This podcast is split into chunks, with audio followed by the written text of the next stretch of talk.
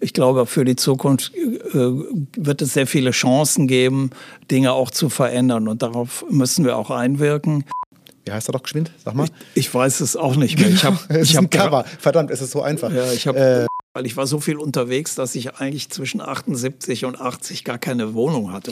Also mit einem Song wie 80 Millionen hätten wir ihn wahrscheinlich genommen. Das vergisst man heute sehr gerne, wie diversifiziert die Szene damals schon war. Du kannst die neuen Lösungen nicht mit alten äh, Methoden messen. Kann da noch was kommen? also ganz ehrlich gesagt, ich frage mich das auch immer. Jetzt kommt auf jeden Fall eine ganze Menge. Aber erstmal hallo und herzlich willkommen zum Ton Talk, dem Interview-Podcast von Geva Music. Mein Name ist Ben Flor und ich möchte von meinen Gästen wissen, wie es sie in das Musikbusiness verschlagen hat, wie sie zu den Menschen geworden sind, die sie sind, was sie antreibt und was sie bewegt. Es gibt wahrscheinlich kaum eine einzelne Person in diesem Land, die so viel Einfluss auf so viele Aktive in der zeitgenössischen deutschen Musikbranche hatte und hat wie mein heutiger Gast. Er ist Schlagzeuger, Lehrer, Netzwerker, Professor, Kulturbotschafter, Visionär und in der Summe all dieser Funktionen maßgeblich mit dafür verantwortlich, dass Popmusik hierzulande weiterentwickelt und ernst genommen wird. Neben vielen anderen Verdiensten ist sicherlich einer der kapitalsten Brocken in seiner Vita die Gründung und Leitung der University of Popular Music and Music Business oder kurz der Popakademie in Mannheim, an der er auch Professor ist. Und genau dort haben wir uns auch getroffen, um über seine Jugend, seinen Werdegang und über die Zukunft der Musikszene zu reden. Ich fand es unheimlich inspirierend, wie realistisch und nach vorne gewandt mein Gast mit den großen Veränderungen der Zeit umgeht und wie er darüber denkt und spricht. Allen, die eine Idee davon bekommen wollen, wie man es schaffen kann, die nächsten Jahre und Jahrzehnte als Musikerin zu überdauern, denen sei geraten, das Gespräch bis zum Ende anzuhören. Aber das macht er eh. Trotzdem er ein wirklich vielbeschäftigter Mann ist, hat er unserem Gespräch einen sehr großen Platz in seinem Terminkalender eingeräumt, worüber ich mich natürlich sehr gefreut habe. Den folgenden Titel werde ich nur ein einziges Mal, nämlich jetzt, in seiner Ankündigung benutzen. Was hörst du eigentlich privat für Musik? Professor Udo Dahmen.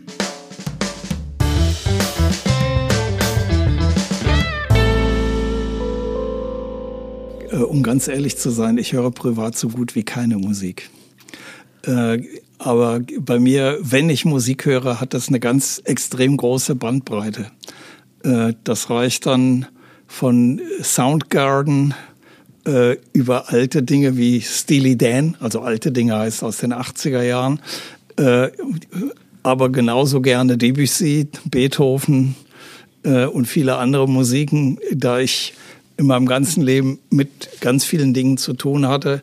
Äh, unter anderem eben auch aktiv äh, Jazz gespielt habe in den 70er Jahren, äh, gehört das zum Repertoire, ebenso wie die klassische Musik, ebenso wie neue Entwicklungen äh, in der Popmusik, äh, im Indie-Bereich, äh, so dass eben für mich eigentlich alles zählt und alles interessant ist.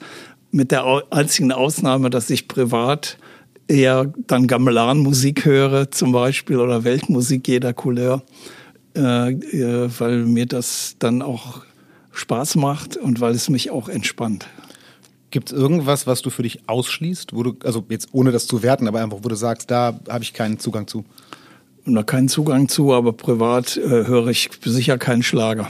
Mhm. Trotzdem eine weit verbreitete und auch nicht selten von Studenten der Popakademie äh, vorgetragene Form der Musik. Ähm, ich habe ja in der Einleitung davon gesprochen, dass du eine Menge zu tun hast, was ja mal definitiv stimmt.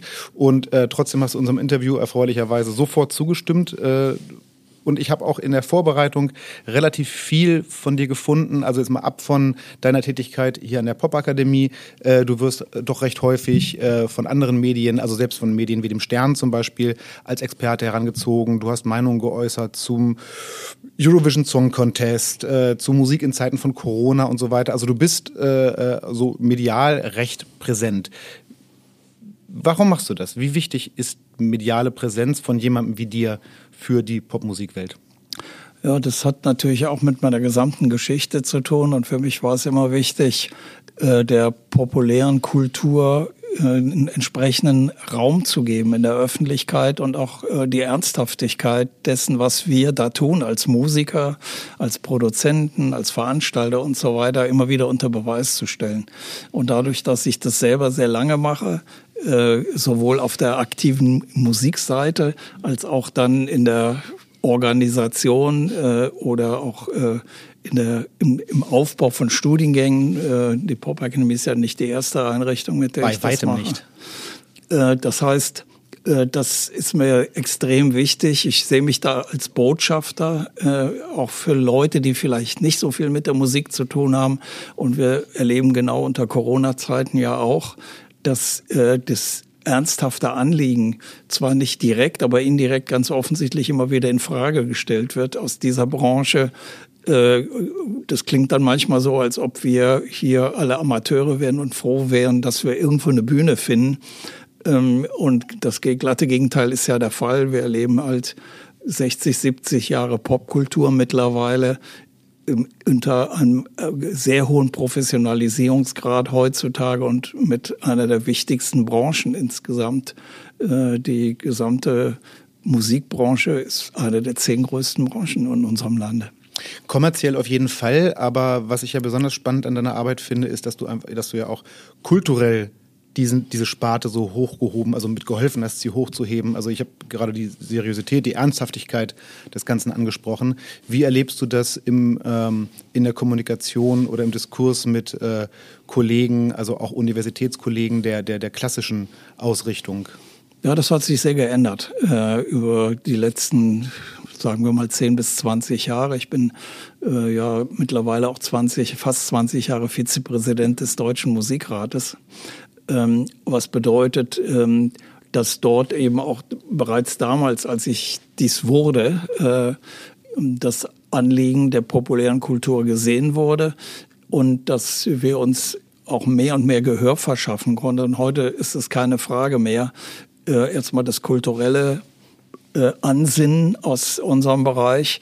Äh, aber natürlich hinken wir sehr weit hinterher, was Newcomer anbetrifft, aber auch was alle Musikrichtungen anbetrifft im populären Bereich, die nicht von vornherein auch äh, einer großen kommerziellen Auswertung unterliegen.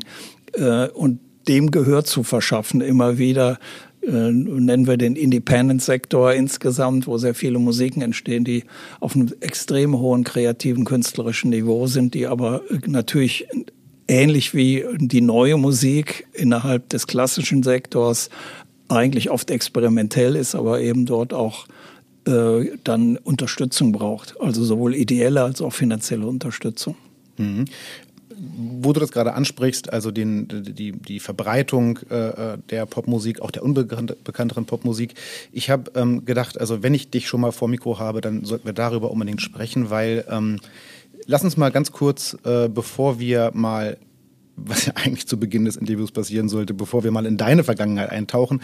Lass uns mal über die aktuelle Situation, ich will nicht sagen über die Misere der Musikindustrie, speziell in der Popmusik sprechen. Äh, es gibt, also wir leben in Zeiten von Streaming, von Spotify, von Apple, von und so weiter. Also äh, die geneigte Hörerschaft wird uns vermutlich gerade eben auch auf einem dieser Portale zuhören.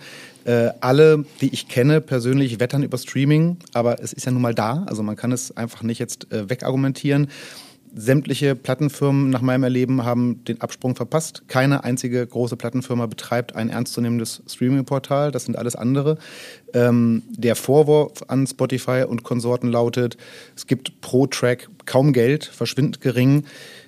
Aber man kann dagegen halten, es gibt aber pro Track Geld, nicht nur einmal für die verkaufte CD.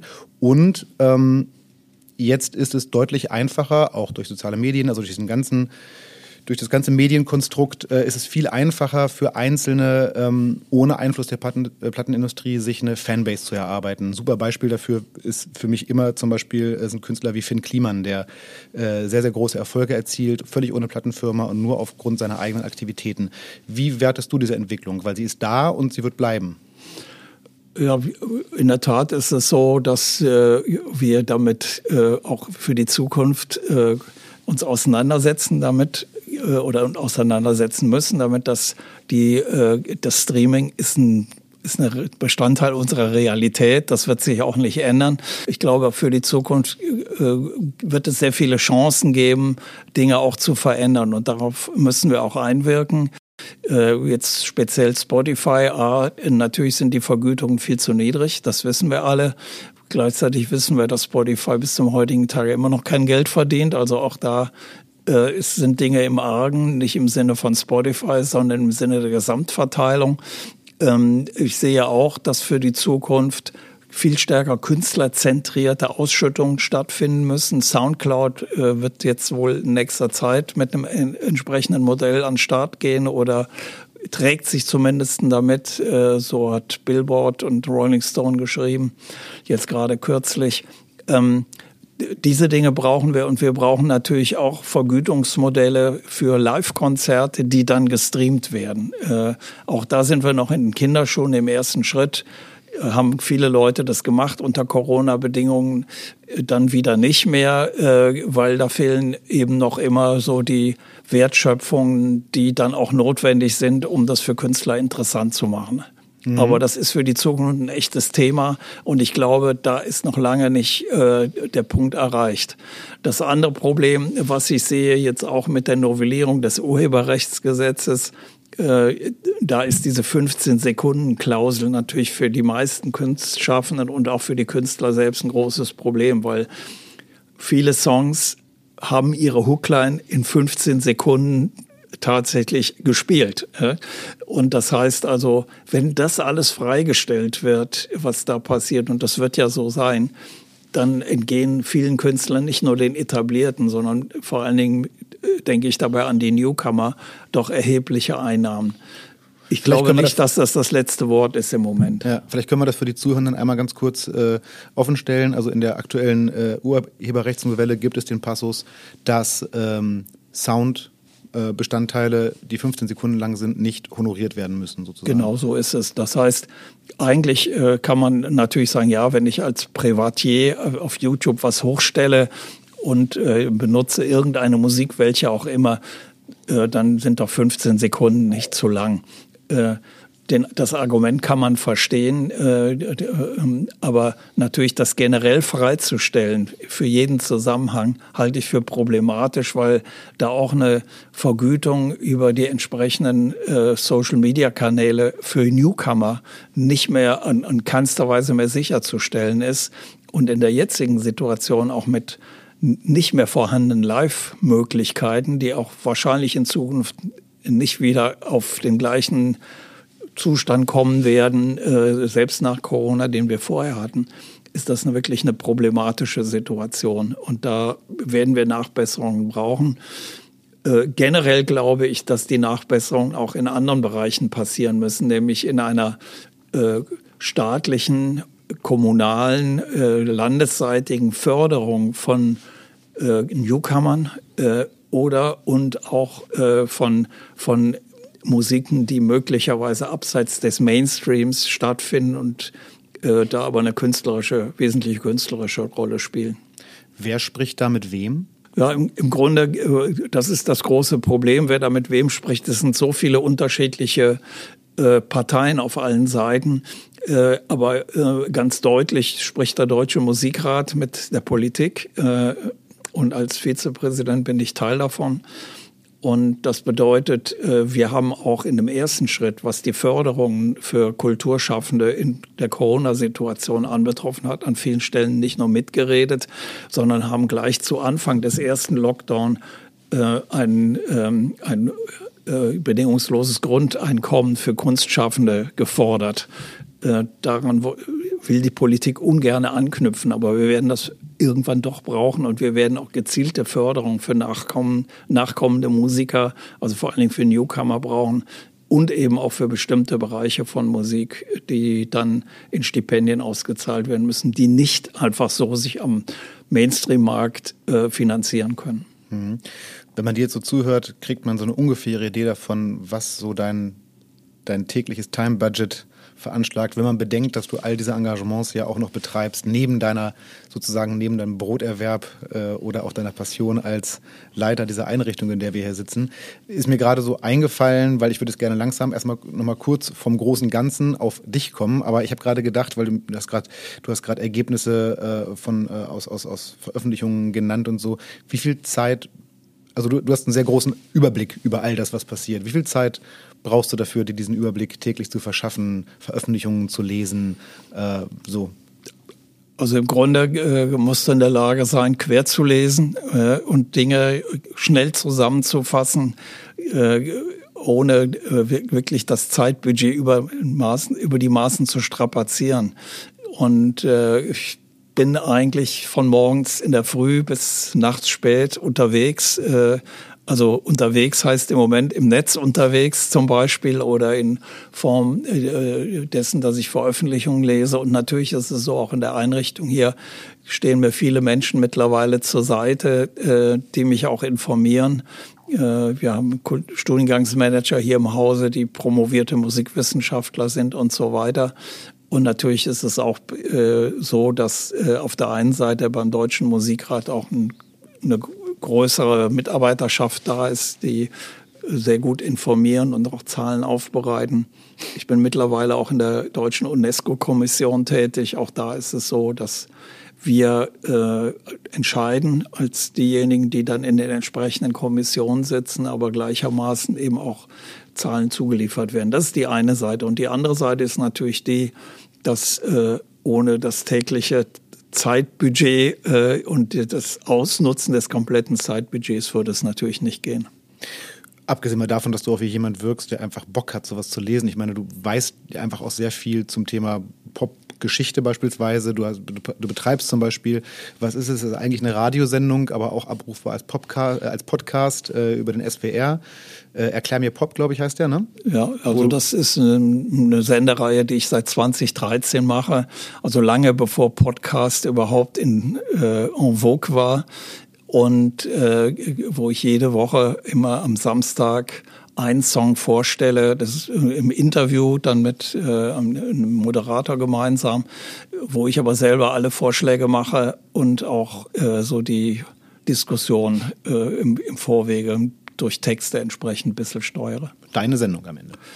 Ja, soweit es geht. Sehr ja. kurzweilig. Ich habe mir natürlich ein paar Folgen angehört und das Schöne ist, im Gegensatz zu diesem Podcast, es hört sich so schick schnell weg, weil ihr habt immer so ein paar Minuten im Prinzip. Es dauert immer so fünf, sechs, sieben Minuten und genau. dann erzählst du ganz interessante, also so Dinge über die Songs, wo ich mir denke, meine Güte, wie, boah, was, was man für einen Überblick haben muss, um diese eine Sache, die die also beispielsweise in der allerersten Folge besprecht ihr äh, den äh, Black Crow Song, äh, genau wie heißt er doch geschwind? Sag mal. Ich, ich weiß es auch nicht mehr. Ich hab, es ich ist ein Cover. Verdammt, es ist so einfach. Ja, ich hab, ähm, Hard to Handle. Jetzt weiß ich es wieder. Ah, Hard genau. to Handle. Ja, ja. Hard to Handle, also als Coversong und du ja. setzt, das, setzt das in Verbindung mit äh, anderen Strömungen, die zu der Zeit und wie das da gemacht wurde und so weiter. Also das Wissen ist da sehr breit und man muss ja auch, also so ein Wissen, das hat man sich ja nicht anstudiert. Da hat man ja, das hat man ja sein Leben lang immer durch Interesse angelesen und angesehen. Ja, das Interessante ist auch, also die Rahmenbedingungen. Ich äh, ich lasse mir die Fragen, die da kommen, nie, nie zuschicken vorher, sondern das geht alles ad hoc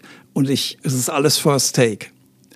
Äh, ich lege darauf sehr großen Wert. Ich habe dann natürlich meine Zettel und so weiter, weil alles habe ich da auch nicht parat. Aber es ist tatsächlich so, dass ähm, äh, für mich diese Spontanität entscheidend ist für die, für die Wirkung dieser Sendung. Die muss authentisch sein und äh, auch der Zuhörer muss das Gefühl haben, da reden zwei, weil sie Spaß haben, darüber zu reden. Äh, und äh, das geht mir tatsächlich so. Ich lerne auch sehr viel dabei. Und äh, im Endeffekt macht das auch so ein bisschen die Herausforderung aus.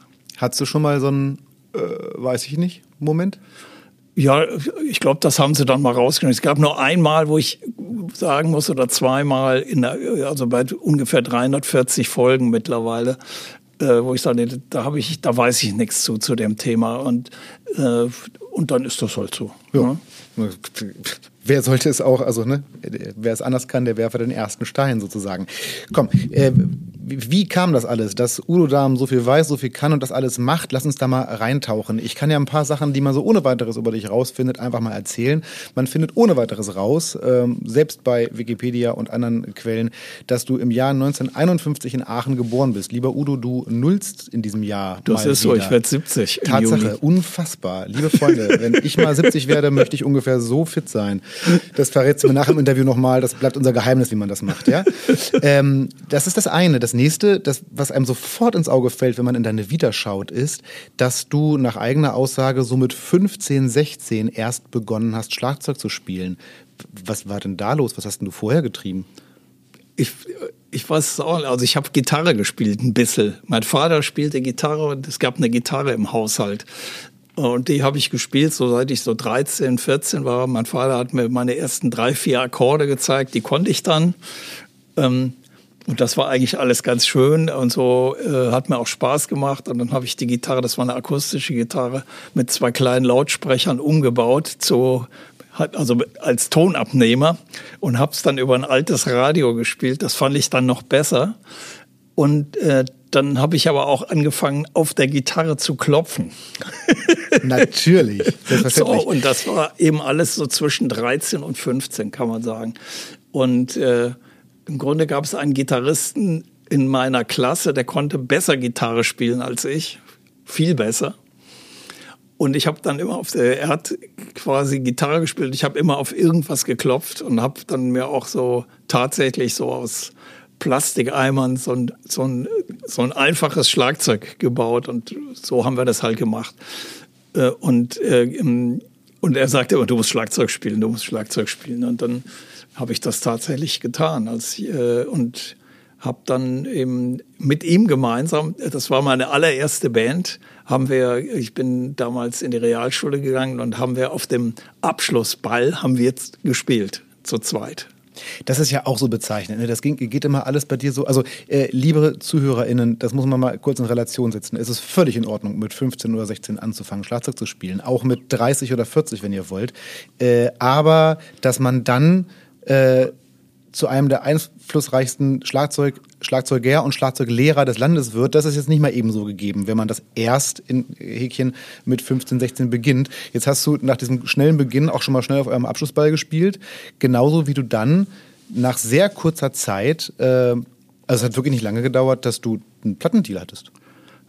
Ja, das, also für mich war das eigentlich alles ganz normal, also so nach meinem Gefühl, weil äh, also das, so fing ich an. Ich war dann, äh, habe dann die Schule gewechselt, habe Handelsabitur gemacht und gleich in meiner ersten äh, Stunde innerhalb der Schule saß neben mir einer, der Schlagzeuger war bereits. Also wir waren zwei Schlagzeuger, der äh, dann auch gleichzeitig. Die Hölle für Lehrer, zwei Schlagzeuger nebeneinander am Tisch. So, und dann äh, haben wir uns natürlich sehr schnell angefreundet und der hat mir, der da einen Proberaum hatte, Zugang verschafft und ich konnte dann da proben und dann ging das auch äh, mit meiner zweiten Band ganz schnell. Ich hatte noch nicht mal, ich hatte so ein rudimentäres Schlagzeug, eine Bassdrum, eine Snare und drei Bongos war das, sowas oder zwei Bongos und und ein Becken.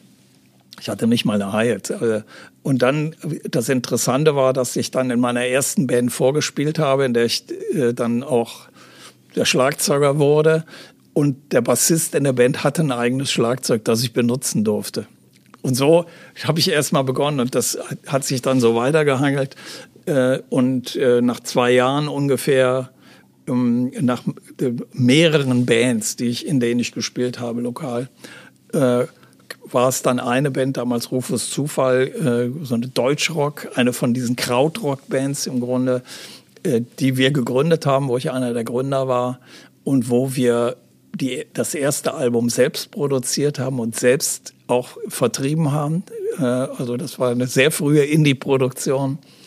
Und daraufhin haben wir dann tatsächlich einen Major-Deal gekriegt. Ähm, und das zweite Album, damals bei der BASF, äh, die damals noch ein eigenes Label hatte. Ach was, das wusste ich gar nicht. Ja, die BASF hatte damals einmal MPS, äh, also das Jazz-Label, das auch über die BASF vertrieben wurde damals. Und eben aber auch unser äh, Label, das Pilz-Label, äh, wurde eben auch über die BASF äh, nicht nur vertrieben, sondern war ein BASF-Gewächs. Und äh, dieses Album haben wir damals tatsächlich bei Dieter Dirks aufgenommen, der später auch die Scorpions aufgenommen hat und so weiter. Da warst du so 18? Glaube ich 18, ja. Wahnsinn. Und das war, also das ging so innerhalb von zweieinhalb Jahren im Grunde. Und ich habe eigentlich in der Zeit, als ich in der Schule war, sehr, sehr viel Zeit verwendet auf die Musik. Also jeden Tag im Grunde äh, habe ich geübt und, und gemacht und getan und dann in einer etwas späteren Phase äh, in der Band äh, dann auch angefangen, Unterricht zu nehmen. Damals beim ersten Schlagzeuger des Orchesters in Aachen, äh, das ist meine Heimatstadt, und habe äh, mich dann auf ein Musikstudium vorbereitet, was ich dann, ich glaube, ich war nicht mal zwei Jahre bei ihm und dann habe ich angefangen, Musik zu studieren. Inklusive Aufnahmeprüfung und allem drum und dran. Ja, ja. Ja. Äh, eine Sache, da, da will ich nicht so drüber hinweggehen, äh, die du so im Nebensatz gesagt hast gerade, da würde ich noch einmal ganz kurz in einer ganz kurzen Klammer drauf zurückgehen. Du hast erzählt, dass ihr äh, mit dieser ersten Band euer erste, eure erste Platte selber produziert hat, habt. Das äh, sagt man heutzutage so, weil heutzutage weiß jeder, ey, so easy, ne? ich mache einen Laptop auf und dann ist da mein, welches auch immer, Mehrspurprogramm und dann, das macht heutzutage ja jeder. Aber wir reden gerade von den was, 60er Jahren. Da hm. war das nicht so. Wie habt ihr das mal eben so gemacht? Ja, bei, wir, bei uns war es so, wir hatten einen Manager, also der äh, auch in Aachen Konzerte veranstaltet hat äh, und wo wir mit ihm gemeinsam dann äh, ein Studio gesucht haben, tatsächlich das äh, und Aachen ist gleich an der holländischen Grenze. Das war ein Studio in, der, in Holland auf der anderen Seite äh, der Grenze und dort haben wir in drei Tagen das erste Album aufgenommen. Und zwar äh, gar nicht mehrspurmäßig, es war alles auf äh, Stereo, zwei Spuren. Das ist ja, das war die damalige Zeit. Ne? Heutzutage ja, und kennt man auch das nicht mehr. Ne? Man musste den Kram wirklich spielen können, ja. weil schneiden und irgendwie so nee. ging alles nicht. Ja, so ein bisschen schneiden geht schon, aber du kannst nicht alle Spuren schneiden. Also das kriegst du im Anschluss nicht mehr so hin. Nee, Udo, die Bassdrum sitzt nicht, ich rück die mal, das gab's nee, halt nicht. Das, äh, du musst alles spielen können. Ja, ja. Natürlich. Das war aber auch später, ich habe ja später als Studioschlagzeuger gearbeitet, sehr lange. Und die, der, der der Basic Track, der erste Track, ist natürlich immer Drumset gewesen und das musste immer sitzen. Mhm. Das hat, ähm, wer hat denn das neulich gesagt? Ich habe mal ein Interview mit äh, Felix Lehrmann, einem ja auch in Deutschland sehr bekannten auch Studioschlagzeuger gehört, der so ein bisschen darüber gesprochen hat, dass er gesagt hat, naja, die heutige Zeit, durch die Technik, die so alles möglich macht, hat man so das Gefühl, man muss nicht mehr so wahnsinnig viel können, weil wenn was nicht passt, schneidet man es halt, aber verdammt nochmal doch, kriegt den Arsch an die Wand, übt, man muss das können, so, das ist äh, wichtig. Aber tatsächlich ist es heutzutage, hat man das Gefühl, es sei ein bisschen anders. Damals war das noch so, also auch wenn man damalige Aufnahmen von, also klassische Aufnahmen wie den Beatles oder so hört, das haben die einfach so durchgeballert und so auch ihr. Ähm, Okay, also ihr hattet euren Plattenvertrag, wart ordentlich unterwegs und du hast dann angefangen an der Musikhochschule Rheinland, äh, Aachen-Köln, glaube ich, war das, ne? Äh, klassisches Schlagwerk zu studieren. Das heißt, mhm. du hast damals sozusagen, äh, hast in Richtung Orchestermusiker studiert. Vermutlich, genau vermutlich war das nicht unbedingt deine Absicht, aber es war zumindest erstmal der Studiengang. Ja, das war der Studiengang. Ich hab, hatte auch damals, es gab ja keine Jazz-Studiengänge, Pop-Studiengänge schon mal gar nicht. Äh, und ich wollte das, was ich ähm, was ich lernen wollte, fundieren. Äh, oder das, was ich schon konnte, auch fundieren. Dadurch, dass ich das dann auch äh, in Noten schreiben kon lernen konnte, dass ich es lesen kann, dass ich viele, viele Techniken erfahre. Und äh, das war äh, auch durch das klassische Studium bis zum gewissen Grad gegeben. Und ich habe natürlich dadurch sowohl äh, Tonsatz, Gehörbildung aber auch viele, viele andere Dinge erfahren und habe halt auch in einer relativ kurzen Zeit eben auch viele unterschiedliche Musiken kennengelernt, äh, die für mich äh, spannend waren damals und bis zum heutigen Tage und damit meinen Horizont extrem erweitern können. Ähm, interessanterweise war es so, dass ich erstmal in Aachen, das, das äh, damalige Grenzlandkonservatorium wurde Hochschule, nämlich genau in der Zeit, in der ich da begonnen habe. Und äh, dort habe ich äh, auch mein Hauptfach studiert und auch die ersten Semester studiert, bin aber dann nach Köln gewechselt. Das eine Hochschule war damals und habe äh, dann ähm, alle Fächer außer mein Hauptfach in Köln studiert äh, und habe dort auch nochmal Aufnahmeprüfung gemacht. Was sich nachher herausstellte, dass ich das gar nicht musste, aber ich fand es trotzdem gut. Ich habe halt da nochmal zwei, eine zweitägige Aufnahmeprüfung gemacht mit dem ganzen Theorieblock Klavier spielen und äh, dann eben auch so die, den praktischen, musikpraktischen Schlagzeugteil. Du hast dann aber doch dafür gesorgt, dass du in puncto Jazz-Drumming oder übers Klassische hinaus ein bisschen mehr erfährst. Du hast nämlich bei einem Mann Unterricht genommen, der in äh, Schlagzeugerkreisen, also zumindest in denen, die sich ein bisschen mit Schlagzeugerhistorie auskennen, schon durchaus einen gewissen legendären Status hat. Ich hoffe, ich spreche den Namen richtig aus. Du hast, äh, du bist nach Paris gefahren zu Dante Agostini. Ja. Spricht man ihn so aus? Ja, ja. So.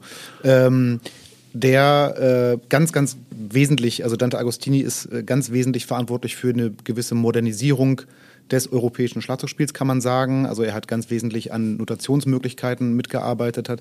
Es gibt äh, eine, ich glaube, mittlerweile 25-bändige Schlagzeugschule von ihm. Kleiner Funfact am Rande. Ich habe natürlich ein paar davon und habe die so über Ebay Gebrauch gekauft und ich scheine eine Erstausgabe der deutschen Variante seines ersten Bandes zu haben, das auf Französisch heißt äh, Initiation äh, à la Batterie und das ist auf dem Einband übersetzt mit Einführung hat die Batterie. Also die Übersetzungen waren immer etwas schwierig. Ja, ich, also ich muss zur Verteidigung des Verlages sagen, das wurde mittlerweile korrigiert, aber das, damals gab es noch kein Google Translate und auch mhm. trotzdem mhm. wurde da viel missgemacht. Also ja. ähm, also Dante Agostini, ähm, jetzt weiß man genau das über ihn. Also maßgeblicher Schlagzeuger und Schlagzeuglehrer. Also er selber war ja auch, er hat bei, hat bei ähm, äh, bei großen Leuten gespielt, äh, Jerry Lewis, glaube ich, hat er gespielt und Frank Sinatra und so und hat dann eben kam, äh, hat, hat in Paris diese Schlagzeugschule gegründet und da bist du hin. Was war das für ein Typ? Also Dante war ein passionierter, leidenschaftlicher Schlagzeuger und vor allen Dingen Schlagzeuglehrer. Er hat jeden Tag eine Etüde geschrieben, jeden Morgen. Und äh, und hat natürlich wahnsinnig viele äh, Soli auch von bekannten Schlagzeugern transkribiert, die man auch in seinem Lehrwerk findet.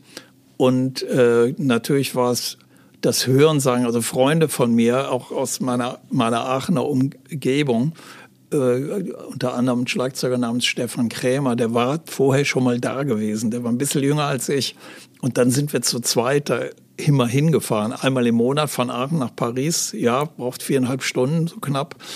Und äh, haben dann zwei Tage dazu gebracht. Also am, der Tag, an dem wir kamen, dann waren wir da schon und am nächsten Tag dann auch. Und wir hatten da innerhalb dieser, dieses Timeslots unsere eigene Stunde und haben dann äh, bei allem anderen zugehört. Das hat Dante damals erlaubt.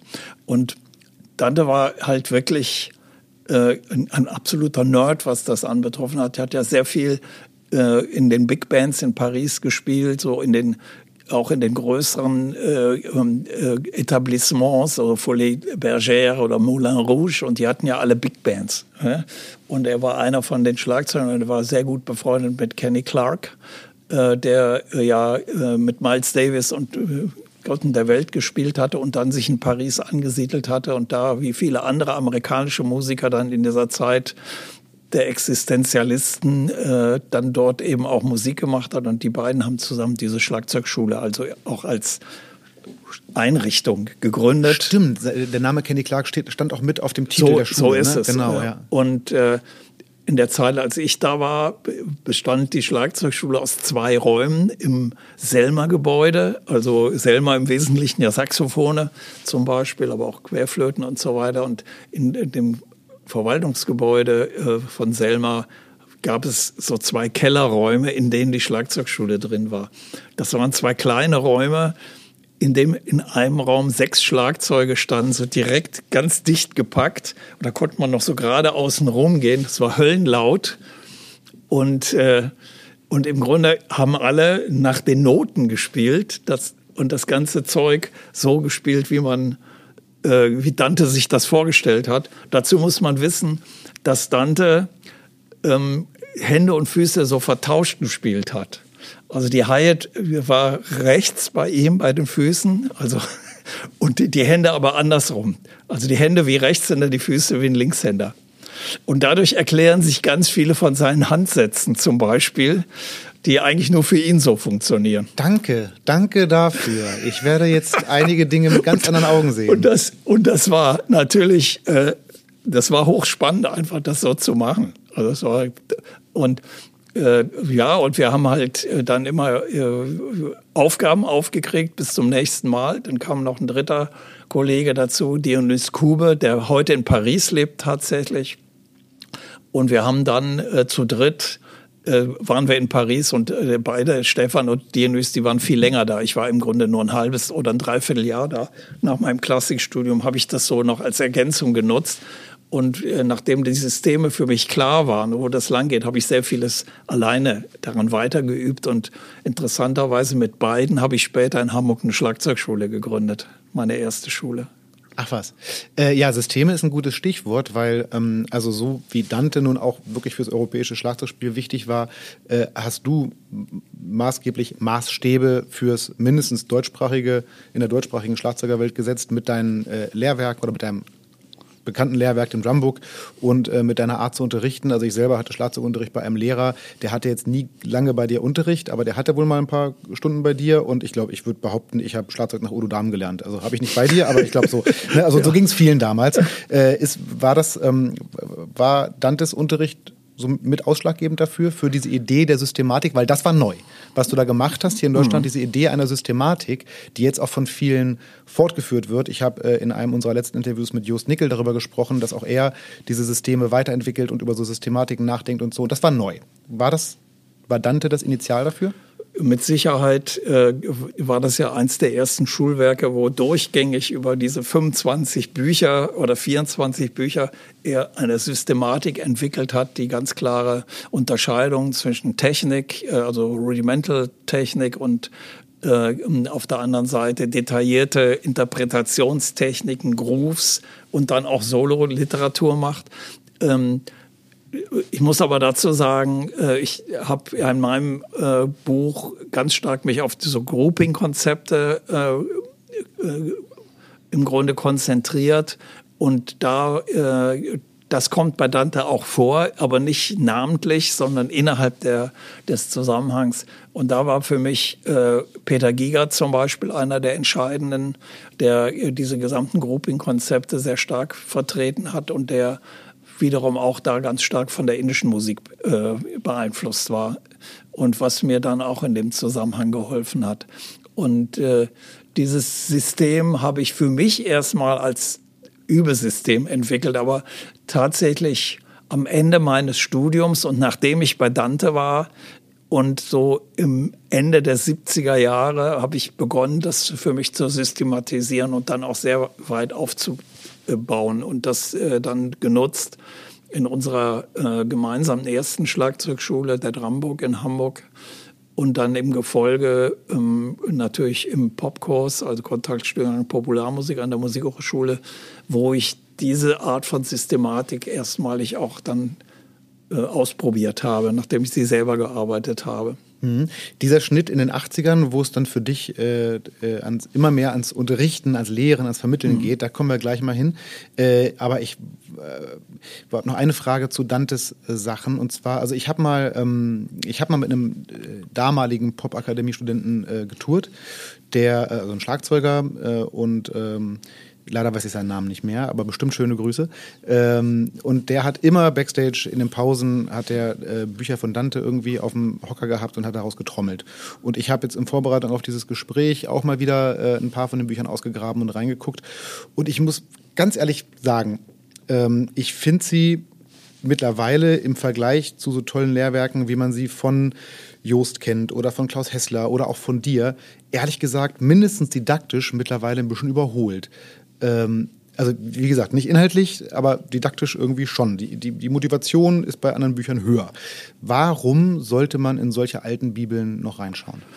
Ja, ich glaube, man musste diese alten Bücher, das gilt ja für andere auch, äh, Ted Reed Syncopation, Stick Control und so weiter. Äh, die Essenz dieser Bücher ist entscheidend. Das heißt gar nicht, dass nach meiner Meinung man das alles durcharbeiten muss, was da drin steht. Aber es gibt bestimmte äh, Teile und bestimmte Übungen, die dort gesammelt sind, oftmals ja auch andere Hintergründe haben, äh, die wirklich gut sind und auch in ihrer, in ihrer Essenz wichtig sind und wichtig sein können. Äh, dazu braucht man, bräuchte man eigentlich immer einen Lehrer, der genau weiß, wo kann ich das hernehmen. Äh, positiverweise muss man sagen, für viele der neueren äh, Bücher ist es so, dass viele der Verfasser eben, die dann die Dinge so aufbereitet haben und auch die Tradition in ihren Büchern äh, haben einfließen lassen in einer wesentlich moderneren Form, äh, um eben dem zu entsprechen, wie man heute auch unterrichten würde.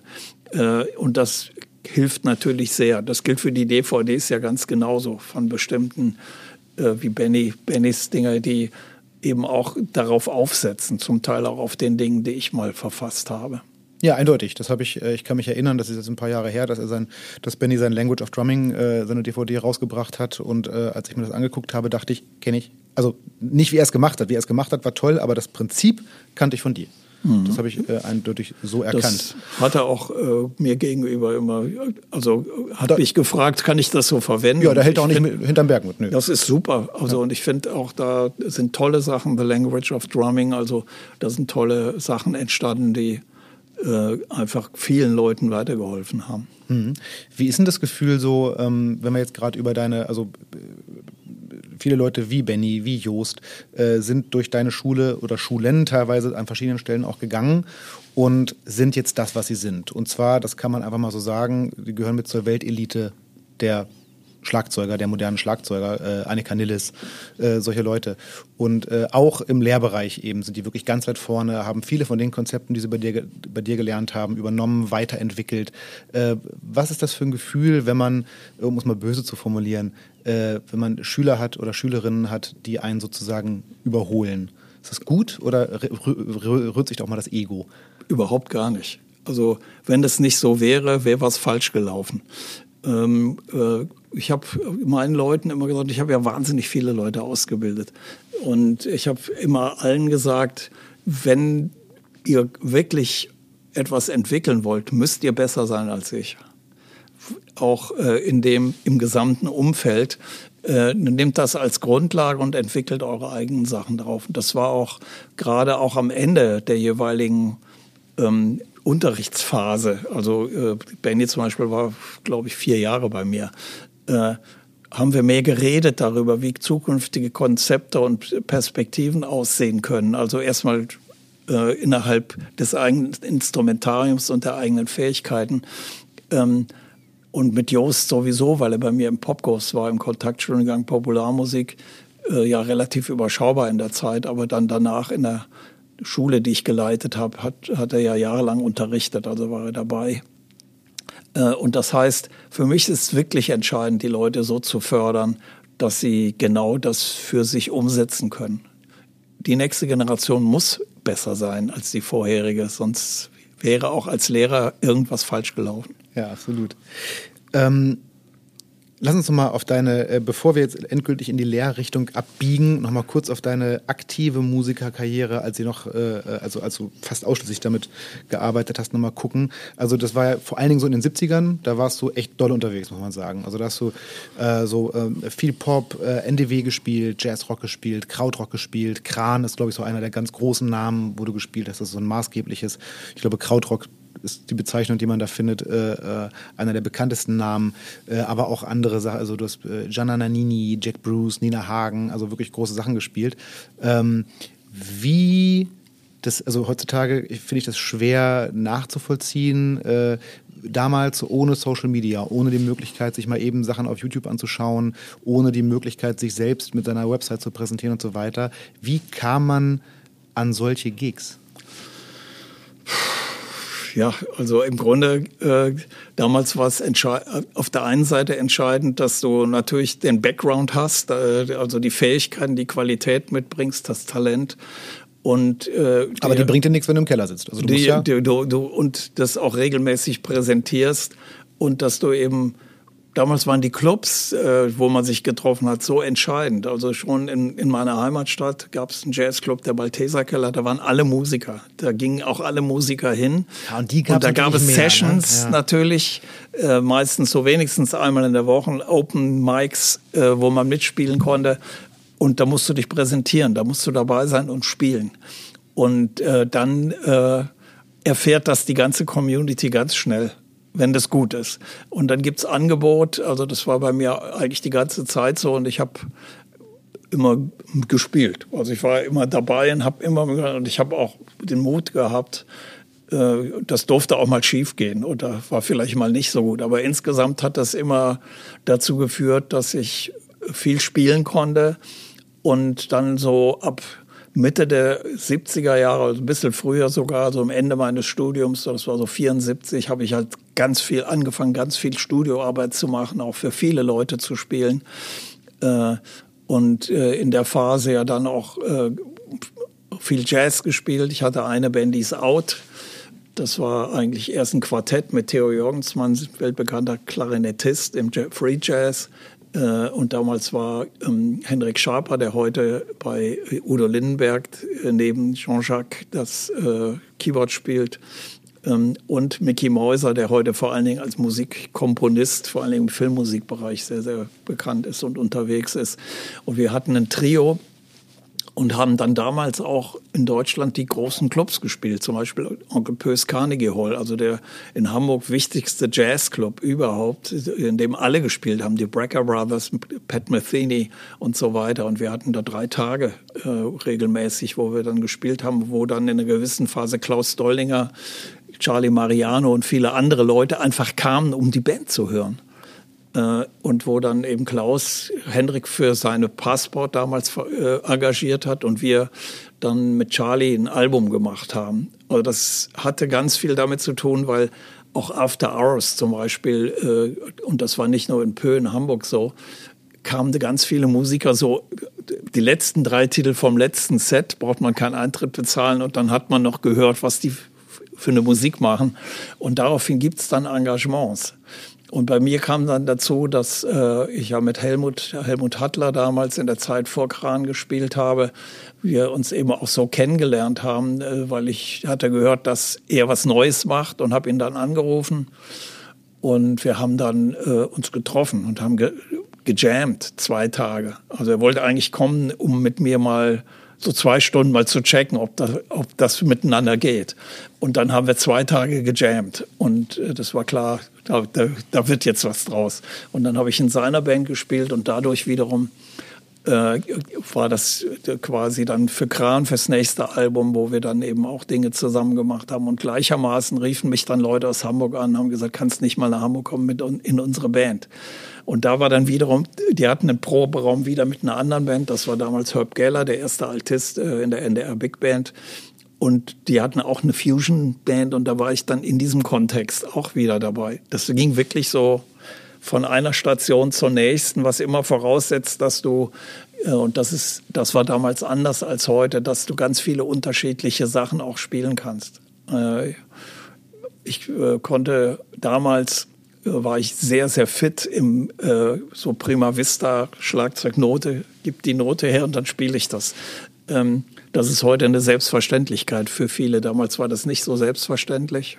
Ähm, und auf der anderen Seite äh, hatte ich den entsprechenden Sound für die damalige Zeit und habe dann sehr viel Studioproduktion gemacht. Das reichte wirklich von noch in, in der Kölner Phase, als ich noch in Köln war, von Ina Deta äh, mit verschiedenen Leuten äh, äh, bis so in der Hamburger Zeit dann, ein paar Namen hast du schon genannt, aber da gehört auch Achim Reichel dazu, mit dem ich drei Alben gespielt habe, äh, Inga Rumpf äh, damals und, und, und viele, viele andere und dann eben auch die Produktion mit Eberhard Schöner, äh, wo eben dann Sting, Gianna Nannini, Nina Hagen und Jack Bruce dabei war und Jack Bass, Bass in der Band gespielt hat.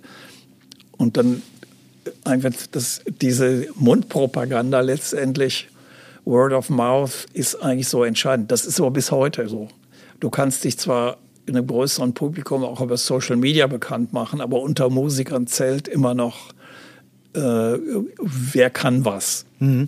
Das, das habe ich äh, so in der Art auch mal äh, mit Jos besprochen, der mir Ähnliches erzählt hat, also über seine Studio- und Live-Karriere. Und ich muss ehrlich sagen, ich finde diesen Gedanken ziemlich sympathisch, muss ich wirklich sagen. Also ich, es ist schön, dass es diese Möglichkeiten gibt, äh, sich über Social Media präsentieren zu können, wenn man irgendwie junger, aufstreibender Musiker oder Musikerin ist.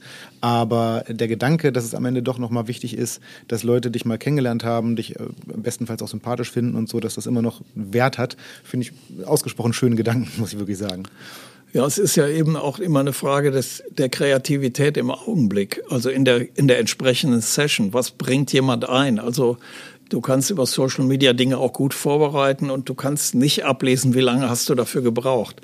Professionalität, das habe ich auch immer meinen äh, Studierenden und Schülern gesagt, ist auf der einen Seite natürlich die Frage, auf welcher Qualität kann ich bestimmte Dinge äh, musikalisch realisieren. In der Professionalität versteht man aber auch den Zeitrahmen. In welcher Zeit kann ich das hinkriegen? Und das bedeutet eigentlich unter professionellen Bedingungen mit einem minimalen Aufwand an Proben und mit einem minimalen, möglicherweise äh, kein, keine Vorbereitung in der Studiosituation tolle Ideen präsentieren und tolle Ideen miteinander erfinden und auch dieses kreative Ping-Pong-Spiel, wie ich das immer nenne, sich darauf einzulassen und das auch realisieren zu können, ist ein Teil dieser Fähigkeit. Mhm. Was ja auch was ist, was ähm, ihr hier sehr, sehr groß schreibt. Ne? Also Absolut, das ist ein ganz entscheidender Zusammenhang. An dieser Stelle unterbreche ich das Gespräch mal kurz, um euch den Supporter der heutigen Folge vorzustellen. Und das ist der amerikanische Schlagzeugfellhersteller Remo. Den DrummerInnen unter euch wird das natürlich ein Begriff sein, aber was macht Remo denn so besonders und haben die wirklich das synthetische Schlagzeugfell erfunden? Hier eine kurze Geschichtslektion und Legendenklärung. Der Markenname. Der Markenname Remo leitet sich ganz einfach vom Vornamen des Firmengründers Remo Delmo Belly ab. Da hat der Vater dem Kinde seinen Vornamen verpasst. Gehört die Firma nicht längst anderen? Nein. Das operative Geschäft hat zwar schon vor vielen Jahren ein CEO übernommen, der Grund war aber ehrlich gesagt, dass Remo Belli lieber neue Produkte und Visionen entwickeln wollte, als sich mit Zahlen rumzuschlagen. Und das hat er bis zu seinem Tod im Jahr 2016 auch wirklich gemacht. Er war jeden Tag in der Firma und entwickelte dort neue Ideen. Die Firma ist aber nach wie vor in Familienbesitz. Hat Remo denn nun das synthetische Schlagzeugfell erfunden oder nicht? Nein. Aber Remo waren die ersten, die synthetische Drumheads im Lauf der 50er und 60er Jahre zur Serienreife gebracht und damit der Musikerinnenwelt im großen Stil zugänglich gemacht haben. Das Geheimnis dazu steckt bis heute in drei Details. Erstens in dem PET-basierten Material Mylar, das von der Firma DuPont entwickelt wurde. Zweitens in der genialen Idee, dieses Material auf einen festen Aluminiumring aufzubringen. Und drittens in der speziellen Art der Verklebung. Achtet mal drauf, wenn ihr selbst DrummerInnen seid, wenn ihr ein frisches Fell aufzieht, ihr hört an einem bestimmten Punkt ein Knacken im Fell. In diesem Moment arbeitet die Verklebung mit und das Fell sitzt sauber auf der Trommel. Übrigens hat sich an diesen drei Details bis heute nichts geändert. Warum passen heutzutage Fälle aller Hersteller auf die Trommeln aller Hersteller? Das liegt nun tatsächlich an Remo. Bevor die ringverstärkten Remo-Fälle so verbreitet waren, bauten Schlagzeughersteller ihre Trommeln alle ein bisschen unterschiedlich. Und irgendwann haben sie sich auf die von Remo vorgegebenen Zollmaße eingestellt und seitdem könnt ihr jedes Fell auf jede Trommel spannen. Wenn ihr noch ein sehr altes Schlagzeug, so aus den 50er bis Mitte 60er Jahren habt, dann kann es gut sein, dass die Kessel immer mal ein bisschen zu groß sind und die regulären Fälle da nicht draufpassen. Damit ihr auch hier mal neue Fälle aufziehen könnt, gibt es bei Remo die Classic Fit Fälle mit dem guten alten Weather King Logo. Die passen auch auf die alten Trommeln. Was hat die Entwicklung eines Schlagfells mit Musikgeschichte zu tun? Ja, es wird irgendwie immer wieder davon gesprochen, Remo hätten einen wichtigen Einfluss auf die Entwicklung zeitgenössischer Musik gehabt. Warum? Naja, in den 60ern kam der Rock'n'Roll auf. Bassisten und Gitarristen bekamen elektrische Verstärkung. Alles wurde immer lauter. Rock'n'Roll halt.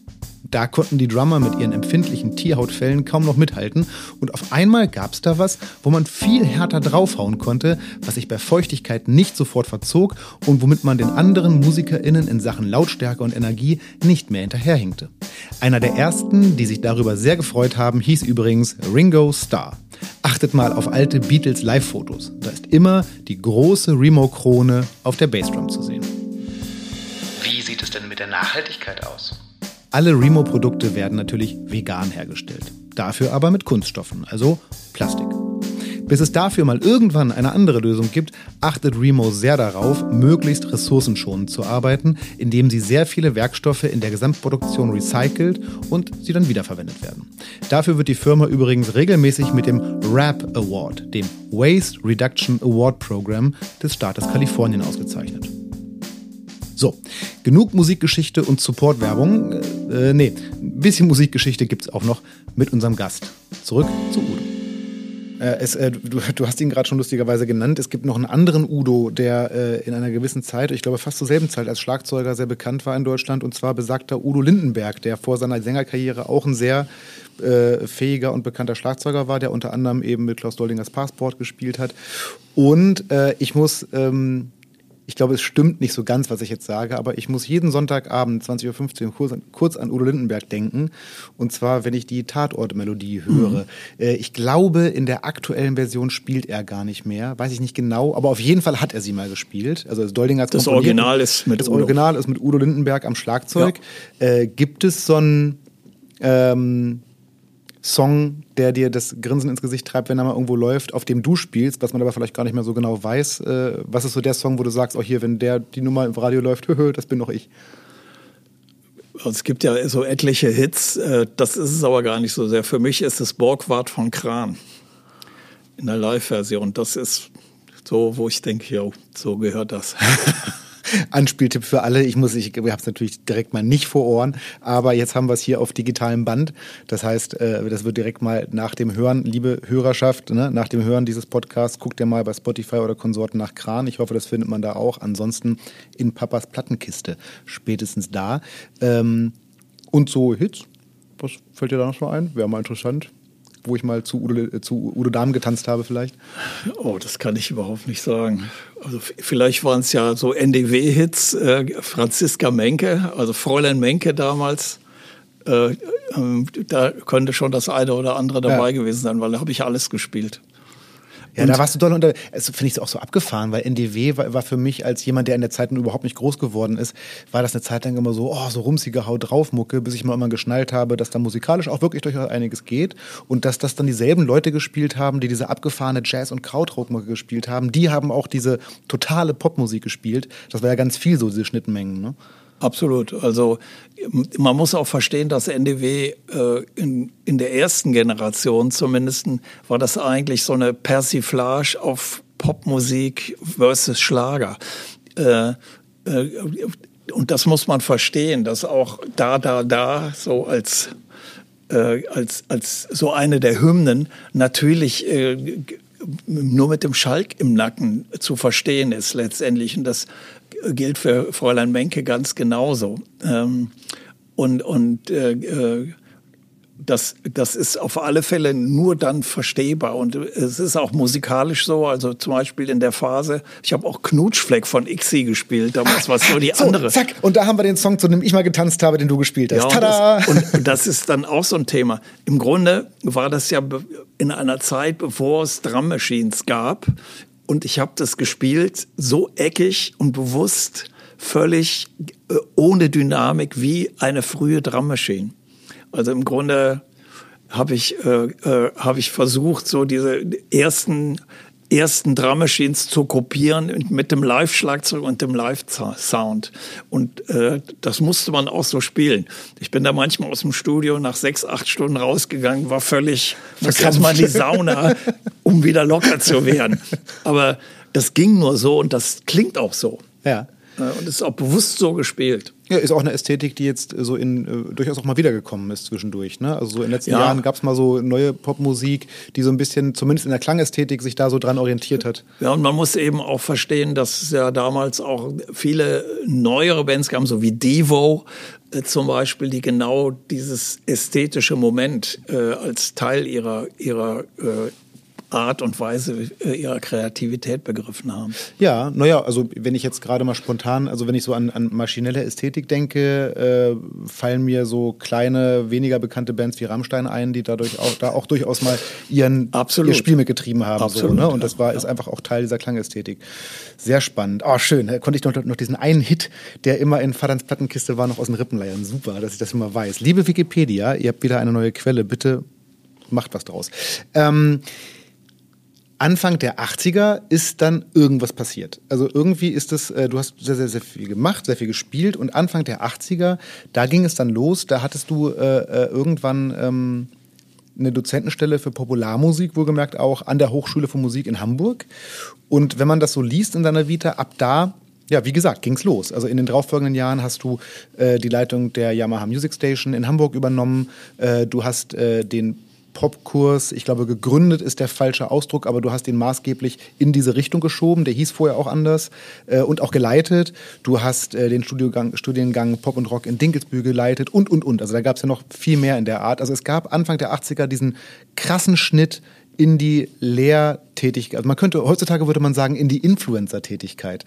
Ähm, wie kam das? Also wie kam dieser Wechsel? Ja, ich äh, ich war ja 78 äh, noch zu Kranzeiten äh, war ich bereits in Hamburg, äh, habe aber damals noch immer zwischen meiner Heimatstadt Aachen und Hamburg gewechselt, weil ich war so viel unterwegs, dass ich eigentlich zwischen 78 und 80 gar keine Wohnung hatte. Hat sich nicht gelohnt. Ich war, ich war wirklich so viel unterwegs, das waren bis zu 200 äh, Gigs im Jahr ungefähr. Und äh, da, da brauchte ich eigentlich keine Wohnung mehr. Also und habe da damals meine Möbel untergestellt, mehr oder weniger, und hatte eigentlich äh, keine Wohnung. Und äh, das heißt, ich war sehr viel unterwegs. Ich habe dann in der Zeit auch, ich glaube, ich habe in einem Herbst mit drei verschiedenen Bands getourt, auch hintereinander wechselseitig. Und da war Kran dabei, da war Känguru, das war die Hamburger Fusion Band mit äh, Herb Geller. Äh, und dann da war noch eine norwegische Band dabei, die ist Rufus mit PH, also nicht die Chaka, nicht die Khan, Chaka Khan ja. Äh, und äh, also das war der Wahn. Also es war alles gleichzeitig. Ich habe dann noch Alben gespielt gleichzeitig in Hamburg, also auch im, äh, im Studio Circuit. Und dann habe ich mich entschieden, äh, komplett nach Hamburg zu gehen in der Phase und auch da zu bleiben. Und äh, wir haben dann diese Schlagzeugschule in Hamburg gegründet, 1980 im Grunde, die im, eigentlich ganz schnell, wir haben dann eigene Räume gesucht in Altona und haben die auch gefunden und die innerhalb eines Jahres ausgebucht war. Also wir hatten ein bestimmtes Kontingent, was wir mit unserem einen Unterrichtsraum äh, realisieren konnten. Der war aber gleich mit vier Schlagzeugen ausgestattet. Das war eigentlich alles sehr gut aufgebaut. Äh, und die Schule fing als Dante Agostini Schule Deutschland an. Wir waren die Ersten und haben uns dann aber umbenannt, weil wir uns nicht ausschließlich an das Konzept Dante Agostini halten wollen und haben dann die Schule Dramburg Hamburg genannt. Ah, okay, jetzt habe ich den.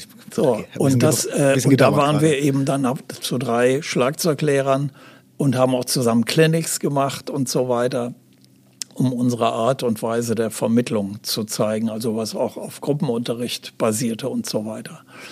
Und äh, einer unserer Freunde war Claude Petersen übrigens, äh, der äh, also in München ja seine Schule hat und der dann auch ab und zu vorbeikam, um äh, einfach, wir waren gut befreundet, also bis zum heutigen Tage. Also man könnte auch sagen, auch da war Networking schon nicht ganz Das war für uns ein ganz normaler Zusammenhang und das heißt, das war, ich habe nur einen Tag die Woche unterrichtet, war aber ganz schnell ausgebucht, so wie die anderen auch. Also wir haben, glaube ich, äh, fast 100 Schüler gehabt damals schon. Und, äh, und das war ähm, dann dadurch so ein, eine Aktivität, die dann andere nach sich zog, weil wir dann auch äh, damals vom, von der Kulturbehörde ein bisschen gesponsert wurden und ein bisschen gefördert wurden in der ersten Phase.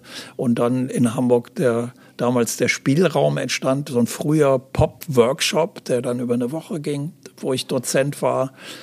Und äh, ich dann eben an der Hochschule, Gary Brown war ja mein Nachfolger bei Kran zum Beispiel. Und dann äh, mein Vorgänger im Popkurs. Also der hatte die Gründung des Popkurses war 82. Genau, aber da hieß das noch irgendwie anders, ne? Ja, das war Kontaktstudiengang äh, den Modellversuch Popularmusik. Genau. Wurde dann Kontaktstudiengang Popularmusik und wir haben es dann später Popkurs genannt. Ähm, und äh, Gary ging dann zurück in die USA, weil er ein Angebot von Stevie Wonder hatte. Gut, das schlägt man jetzt auch und, nicht so ohne weiteres Und ist aus, dann, ja. war dann eben nicht mehr in Hamburg, sondern war dann äh, wieder in den USA. Und da wurde Nachfolger gesucht für ihn im zweiten Jahr, das war 83. Und ich habe quasi, ich war auf Tour mit Inga Rumpf. Also ich habe ja gleichzeitig mit vielen Leuten auch, bin ich getourt und habe auch auf, äh, Plattenaufnahmen gemacht weiterhin. Und habe halt dann eben da geholfen, diesen später Popkurs genannt, äh, den mit aufzubauen. Damals mit Anselm Klo und Peter Weihe so im Wesentlichen. Da war aber auch Herb Geller dabei, da waren noch andere Leute dabei. Äh, und wir haben eben das dann gemeinsam entwickelt und zu, einer, zu einem bestimmten Format gebracht, gemeinsam. Ja, beschreib doch mal kurz, ähm, also der Popkurs ist ja jetzt äh, kein klassischer Studiengang, der hat ja eine sehr bestimmte Ausrichtung. Ja, das war auch damals, also die, die, die Form war eigentlich von Anfang an vorgegeben. Das heißt, ähm, wir waren, das war ein sogenannter Kontaktstudiengang, also berufsbegleitend offiziell äh, und man hat eben unterrichtet in jeweils drei Wochen im März und im August, also eigentlich zu den üblichen Semesterferienzeiten, was den Vorteil hatte, dass auch Studierende, die an anderen Hochschulen im Regelstudium waren, konnten da den Popkurs besuchen und dadurch eben das als zusätzliche Qualifizierung nutzen. Und äh, der Sinn und Zweck des Popkurses war von Anfang an, äh, im Netzwerk Leute zusammenzubringen, Bands äh, zusammenzubringen, die dann miteinander gemeinsam arbeiten und äh, die diese zweimal drei Wochen dazu nutzen, erst das Repertoire aufzubauen und gleichzeitig möglichst viele Leute gegenseitig kennenzulernen. Also dieses Netzwerkaufbau. Und gleichzeitig gab es natürlich Instrumentalunterricht, Gesangsunterricht, ähm, äh, aber auch dann schon Musikbusiness, so Grundlagen und so weiter. Äh, und wir haben halt auch immer viele Musiker eingeladen, auch viele bekannte Musiker, die dort dann eben zusätzlich unterrichtet haben. Und wir haben eben auch Studioarbeit gemacht dort. Also da sind ja wahnsinnig viele Acts entstanden. Also wir sind Helden, unter anderem Selig, unter anderem, aber auch ganz viele andere Namen, also you name it. Also auch nach Grade. wie vor, ne? Also Peter ja. Fox war da wieder dabei, also Seed äh, äh, und so, also so ja. auch wirklich aktuelle Modelle, also nicht Gottes Willen. Liebe Leute von Selig, ich bin ein großer Fan und freue mich darauf, wenn ihr mal wieder live spielt. Aber also auch wirklich äh, ist ja, auch, ja. Äh, der Pop äh, der Popkurs ist ja nach wie vor.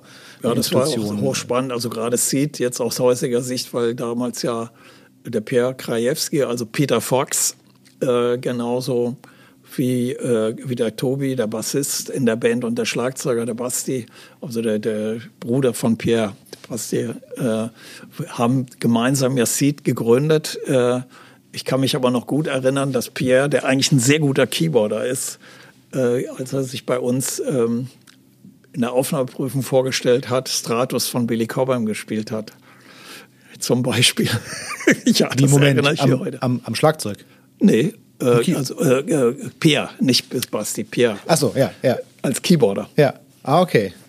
Ja, okay, Und das ist ja, das äh, bringe ich jetzt so mit, mit Seed spontan nicht in Zusammenhang. Würde man überhaupt nicht. Aber das ist so, an manche Sachen kann ich mich wirklich explizit erinnern, äh, wie sie so passiert sind. Und das ist natürlich, wahrscheinlich hat er auch gedacht, das spiele ich denn vor, das finde ich bestimmt gut. Und fandet er? Äh, wir haben keine Präferenzen. Also das ist so, natürlich gerne als äh, nachkommender Studierender in der Aufnahmeprüfung die Leute kann man dann beeindrucken damit, dass man Fusion spielt, weil die selber Fusion gespielt haben. Aber das ist völlig unerheblich. Es geht immer um die Innovation, das eigene, das Originelle in der eigenen Musik. Das ist ja auch, und dann, dann müssen wir es mal, ich meine, wir kommen eh nicht drum rum, äh, darüber zu sprechen, weil es einfach ein ganz wesentlicher Punkt ist. Ähm, dann kommen wir nämlich einfach mal auf das Gebäude, in dem wir sitzen. Es gab 2003, also du hast viele der Dinge, die du gerade beschrieben hast, einfach jahrelang gemacht. Du hast damals schon maßgeblich äh, Menschen als Lehrer, als Autor, als äh, Dozierender beeinflusst.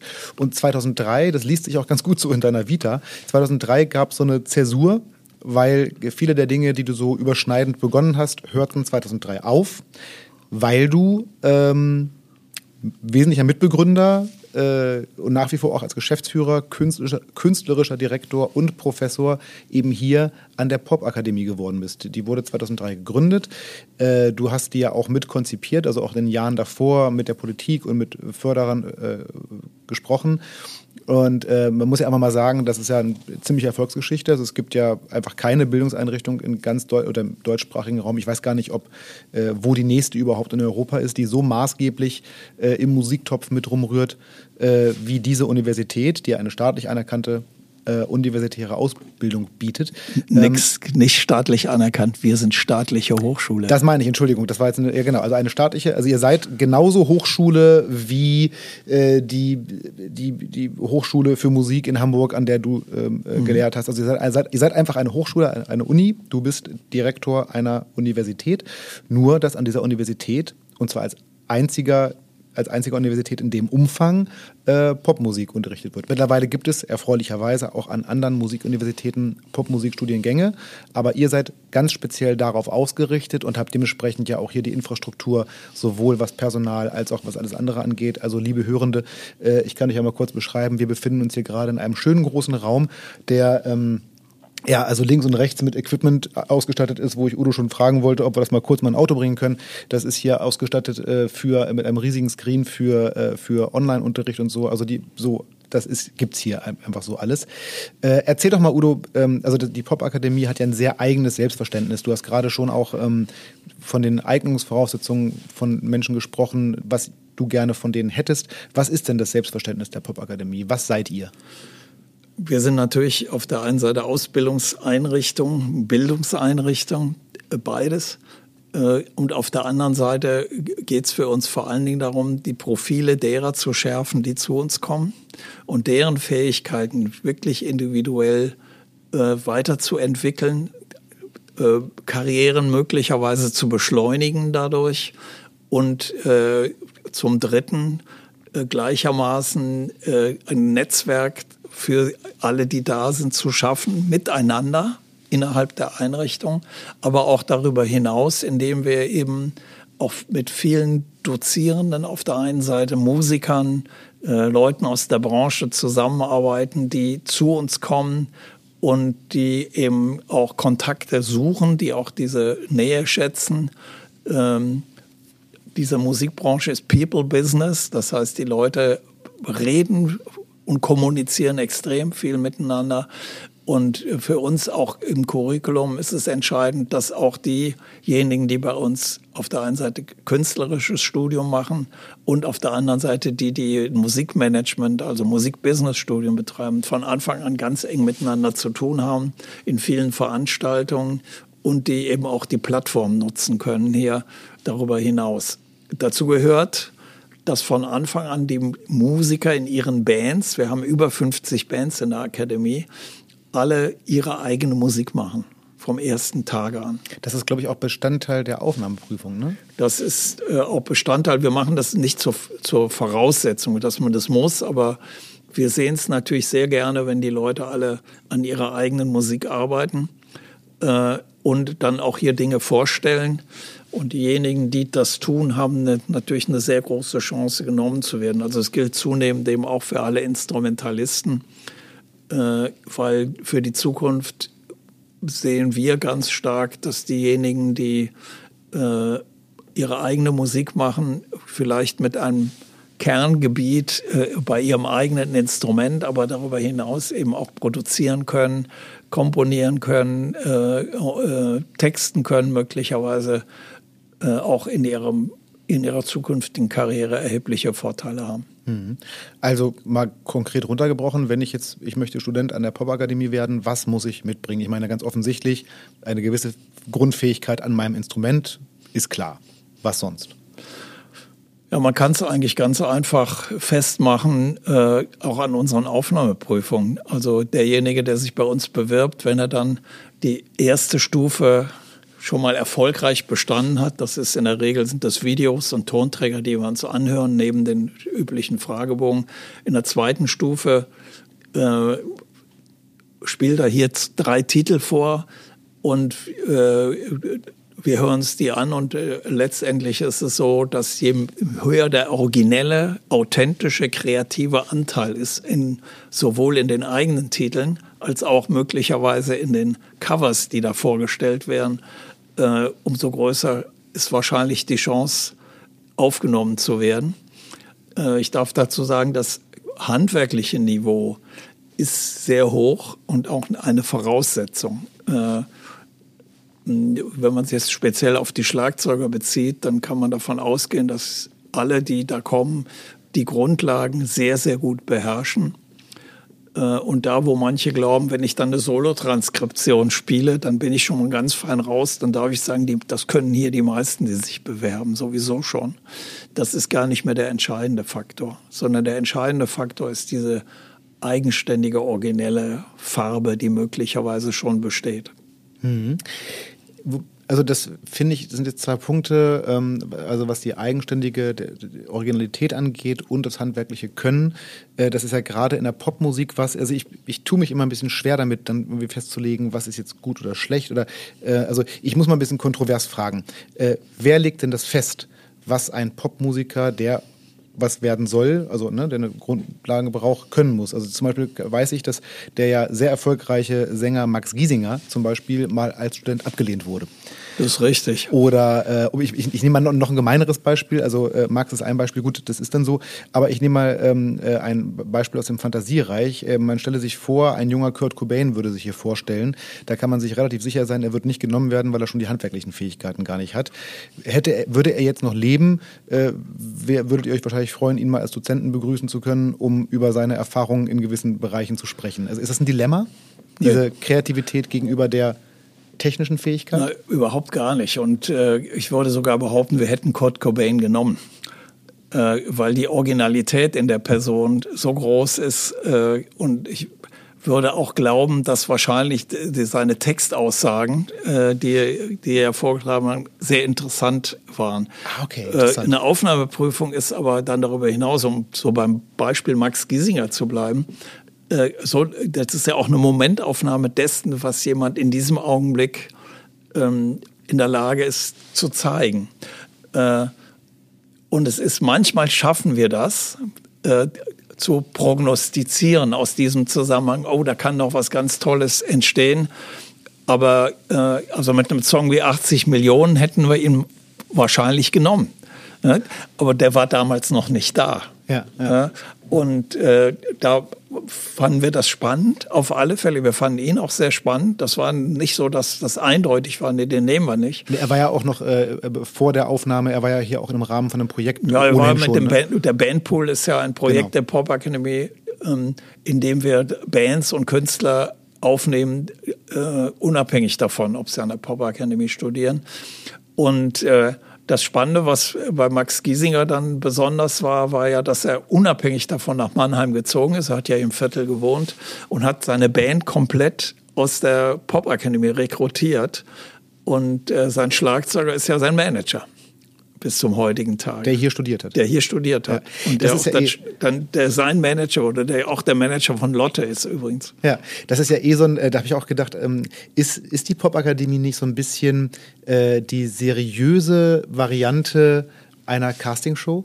Also wenn ich mir angucke, hier kommen also ganze Konstrukte. Also ich, also ich glaube, eines der schönsten Beispiele ist wahrscheinlich nach wie vor Alice Merton, durch der ihr sozusagen ja auch als äh, Akademie eine goldene Schallplatte, äh, äh also die euch eine Schall goldene Schallplatte für ihren Erfolg äh, äh ähm, überreicht hat. Ihre gesamte Band mit Management und so weiter, stammt von hier, sie selber auch, die haben sich hier kennengelernt. Bands wie The Intersphere haben sich vollständig hier gefunden und so weiter gegründet. Äh, Joris ist ganz maßgeblich hier, hat hier Fuß gefasst und so weiter. Also so ganz viel, was jetzt in Deutschland wirklich große Popmusik ist, ist hier, hat hier angefangen. Ähm, ja, ist das so ein bisschen die, die seriöse Variante einer Castingshow? Auf keinen Fall.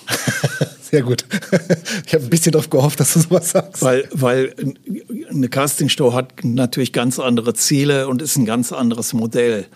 Äh, uns geht es darum, äh, nicht Mainstream zu fördern, sondern die Originalität in den Menschen und äh, dass sich Dinge miteinander verzahnen und miteinander finden auf einer freiwilligen Basis. Wir schrauben nicht bestimmte Leute zusammen äh, und, und sondern und das ist Teil der Arbeit hier in der Pop Academy. Wir geben eine Spielwiese äh, und zum Teil sogar 24 Stunden am Tag. Jetzt nicht gerade unter Corona-Bedingungen, aber normalerweise. Also auch die Proberäume können 24 Stunden und die Studios 24 Stunden täglich, sieben Tage genutzt werden. Wir geben eine Spielwiese und haben bestimmte Tools, wie die Leute zusammenfinden. Äh, dazu gehört auch, dass wir zum Beispiel so einen sogenannten ähm, Musikerzirkus veranstalten, in dem äh, jeder mit jedem spielt am Anfang des ersten Semesters, so dass sich alle kennenlernen und dann entscheiden, mit dem will ich meine Sachen machen äh, und so weiter. Und ähm, äh, das ist entscheidend im Grunde. Und der, der Rest entsteht dann aus sich selbst heraus. Und auch jemand, der von außen kommt, in Anführungszeichen, wie Max Giesinger, der den Laden hier ja kannte, äh, hatte Möglichkeit, dann eine Band zusammenzustellen und mit der Band hier zu proben und zu arbeiten.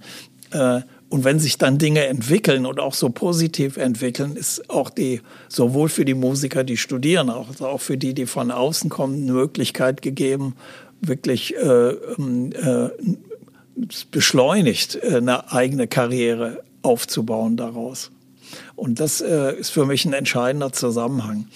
Äh, also dazu gehört immer die größtmögliche Freiheit und auch die größtmögliche Freiheit zu experimentieren. Dazu gehört dann auch jemand wie, wie Konstantin Gropper, Get Well Soon seinerzeit, also eine Band, die weltweit oder zumindest in Europa als Indie-Band wirklich Maßstäbe gesetzt hat mit ganz vielen unterschiedlichen mm, äh, äh, Ansätzen, kann man sagen. Das Management der Band kommt auch aus der Pop Academy und Konstantin ist heute sicher einer der arrivierteren Filmmusikproduzenten, hat ja zwei Netflix-Serien vertont und jetzt gerade den neuen Film von Detlef Buck vertont, lebt in Mannheim, interessanterweise, war eine kurze Zeit in Berlin, ist wieder zurückgekommen aus privaten Gründen, aber kann sein gesamtes äh, Business und seinen Kompositionszusammenhang hier aus der Stadt betreiben und macht das wiederum mit einem anderen Absolventen aus der Stadt, äh, Sigi Hazardeur, die zusammen ein Studio betreiben.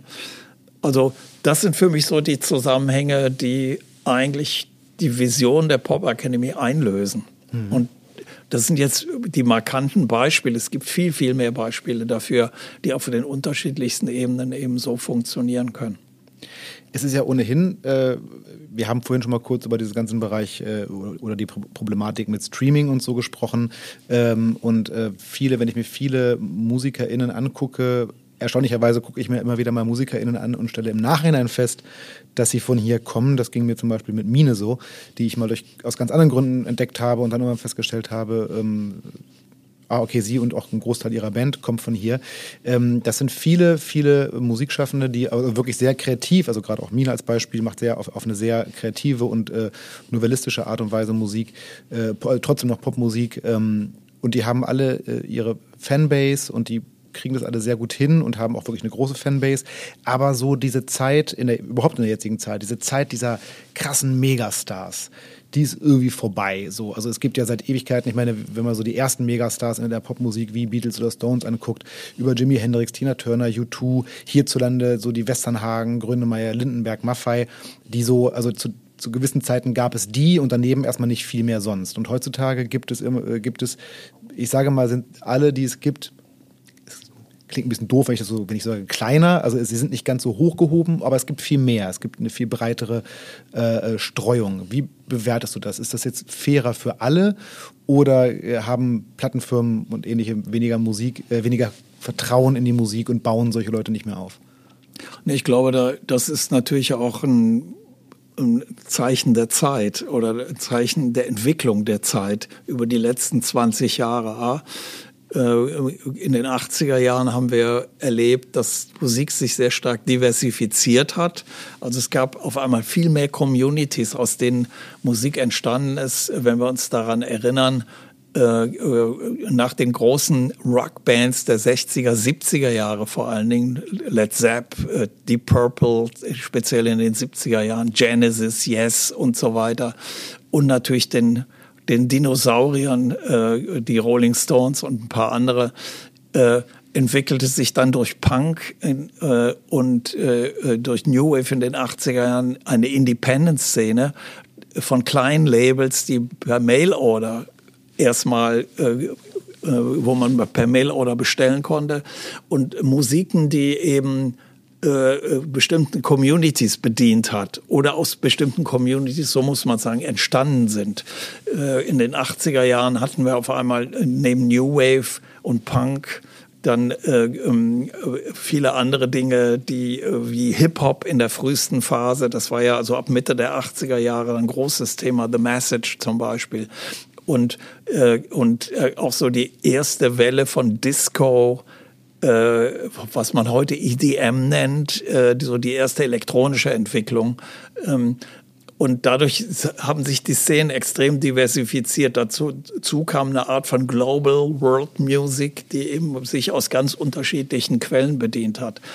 Ähm, und dann im Nachgang äh, Grunge in den 90ern, Britpop, so als Parallelentwicklung und so weiter. Also man muss einfach sehen, da ist vieles durch Community entstanden, durch Jugendkulturen in bestimmten Communities, äh, wo eben dann Dinge auch eine, einen anderen äh, Stellenwert bekommen haben und wo diese Identifizierung mit der eigenen Community so ein entscheidender Gedanke war, neben der Musik selber. Ähm, also so, so, Phänomene wie die Popper äh, damals wären heute gar nicht denkbar. Das war aber eine typische Entwicklung der frühen 80er Jahre zum Beispiel. Und, äh, und gleichermaßen aber auch eine, äh, Entwicklung so des Retro innerhalb der Rockszene, Aerosmith, äh, Bon Jovi, die eigentlich natürlich etwas verfeinert haben im Sinne eines Mainstream, was in den 70er Jahren durch Led Zepp, Deep Purple und so weiter schon da war. Und dann auch in den 80ern dann so die Edelvariante davon, nämlich Toto.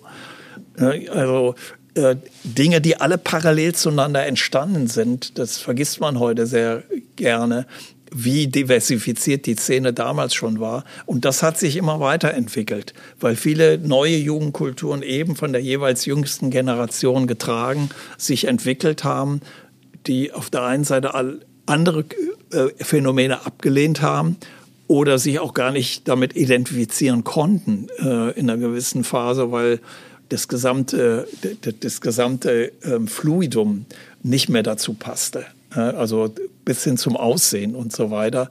Und, und äh, das muss man einfach alles mit berücksichtigen. Und das heißt, bis zum heutigen Tage hat sich immer weiter diversifiziert.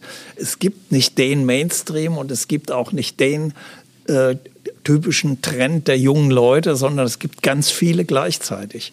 Und äh, das ist der Ausgangspunkt. Und das heißt auch, äh, die Art und Weise, wie ich Musik mache, für mich selber, ist immer stärker individualisiert worden und die eigene Originalität immer wichtiger geworden. Das ist der erste Punkt. Der zweite Punkt ist der, äh, ähm, äh, dass die Produktionsmittel sich extrem demokratisiert haben. Das heißt, ich kann heutzutage mit meinem Laptop alles machen, wenn ich es kann. Ähm, äh, erstmal in der Produktion. Und ich kann aber im nächsten Schritt dann auch mich selbst vermarkten, weil eben auch die Plattformen da sind und äh, mit einem gewissen Geschick auch in dem Zusammenhang kann ich eine gewisse Fanbase aufbauen und zumindest in meinem Nahfeld äh, eine gewisse Popularität herstellen. Ähm, möglicherweise sogar eine große darüber hinaus. Also denken wir an Alice, Alice Merton, äh, die ihr eigenes Label gegründet haben, nachdem sie shoppen gingen in der ersten Welle, versucht haben, bei irgendeinem der Majors tatsächlich einen Deal zu kriegen, die aber die Musik nicht so gut fanden alle. Und dann haben sie. Hey, ich bin dieser R, der No Roots abgelehnt hat.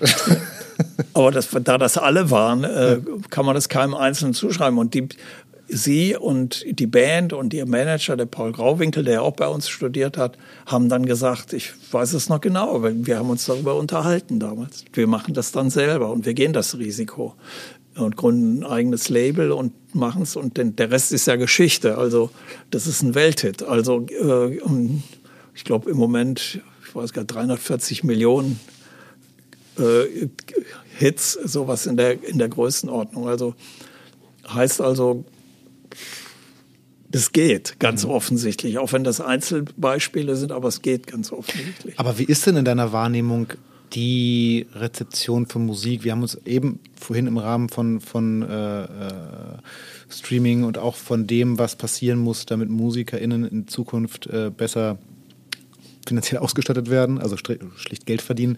Äh, das hat ja viel damit zu tun, dass zumindest in meiner Wahrnehmung der, der ähm, so, man könnte sagen, die ja die Wertschätzung für Musik ist vielleicht ein bisschen hart gesagt, aber also, aber also die Leute sind es gewohnt, für einen Zehner im Monat äh, an alles ranzukommen, was sie hören wollen vor einiger Zeit war es noch völlig klar, dass man für eine Platte mindestens 20 Euro auf den Tisch legt und die hört man dann, bis man sich die nächste leisten kann.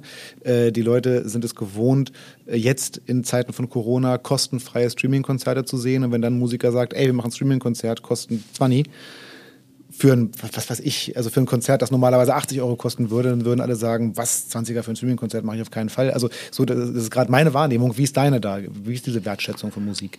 Ich glaube, dass äh, wir sind in einer Übergangsphase, was diese Dinge anbetrifft, weil gewisse Qualitäten, ähm, gewisse Qualitäten in bestimmten Verbreitungszusammenhängen sind immer irgendwann attraktiv und werden bezahlt. Ähm, aber was diese Qualität ist, das hat sich nach meiner Meinung noch nicht richtig gesetzt. Äh, wir, wir sind noch in einem Zusammenhang, wo auch die, die so zeitgeistig die Szenen sich noch nicht einig darüber sind, was, da, was diese Qualität da tatsächlich darstellt. Und das klingt jetzt so, als ob die sich alle absprechen. Das ist immer eine jüngste Generation, die das dann entscheidet. Einfach dadurch, dass sie bestimmten Phänomenen zu dem Erfolg verhilft. Ähm, das kannst du durch alle Jahrzehnte von populärer Kultur äh, beobachten. Äh, weil du kannst die neuen Phänomene nicht mit den Maßstäben messen, mit denen die vorherigen genannt wurden. Und das ist, glaube ich, ganz oft das Problem. Ne? Ja, also dieser Vergleich MP von Streaming mit der Platte, die ich früher gekauft habe, so. das sage ich als 40-Jähriger, aber ich habe nichts mehr zu melden in der Ja, und, und, Empirie hilft da nicht weiter, ja. weil du kannst äh, die neuen Lösungen nicht mit alten äh, Methoden messen, weil das funktioniert so nicht. Also äh, äh und äh, bleiben wir bei Alice, bei 340 Millionen, ja, ist gut und interessant, aber ist ja nicht das Entscheidende dabei, sondern es gibt viele andere Dinge, die da genauso entscheidend sind, äh, wie zum Beispiel eben ähm, ähm, mit wem arbeite ich in welchen Territorien zusammen, damit ich dann auch einen Erfolg draus machen kann äh, und wie kriege ich die eigentlich die Key Adopter äh, auf meine Seite in den Zusammenhängen. Wenn dann erstmal so ein Ding so groß ist, dass es schon mal 100 Millionen Hits hat, dann äh, kann das auch weitergehen. Ja, aber das ist eben ein anderes Phänomen am Ende des Tages. Insgesamt äh, glaube ich, dass äh, wir in einer Zeit leben, in der nochmal in sich klar werden muss, warum sind bestimmte äh, Phänomene für eine jüngste Generation interessant. Das muss man immer wieder beobachten. Was ja. heißt das? Ähm, äh, wenn ich zwölf oder 14 bin, dann zählt für mich in Musik ein, ganz, ganz andere Dinge, als wenn ich 18 oder 20 bin. Äh, wenn ich 18 oder 20 bin, habe ich äh, bereits so eine erste Welle von Popmusik hören und kultureller Identifizierung ja hinter mir oder vielleicht sogar schon eine zweite. Äh, und äh, entsteht so eine Art Qualitätskriterium innerhalb der Musik, durch Text, durch Musik. Die, die Erfolge der Independent-Szenen seinerzeit sind eigentlich nur so verstehbar. Mhm.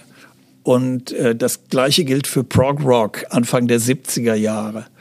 Äh, Prog Rock wäre ohne die Entwicklung der 60er Jahre der Beatmusik gar nicht denkbar. Aber es ist so eine aufgeklärte Musikergeneration und deren Fans, die mehr wollen als Liebeslieder.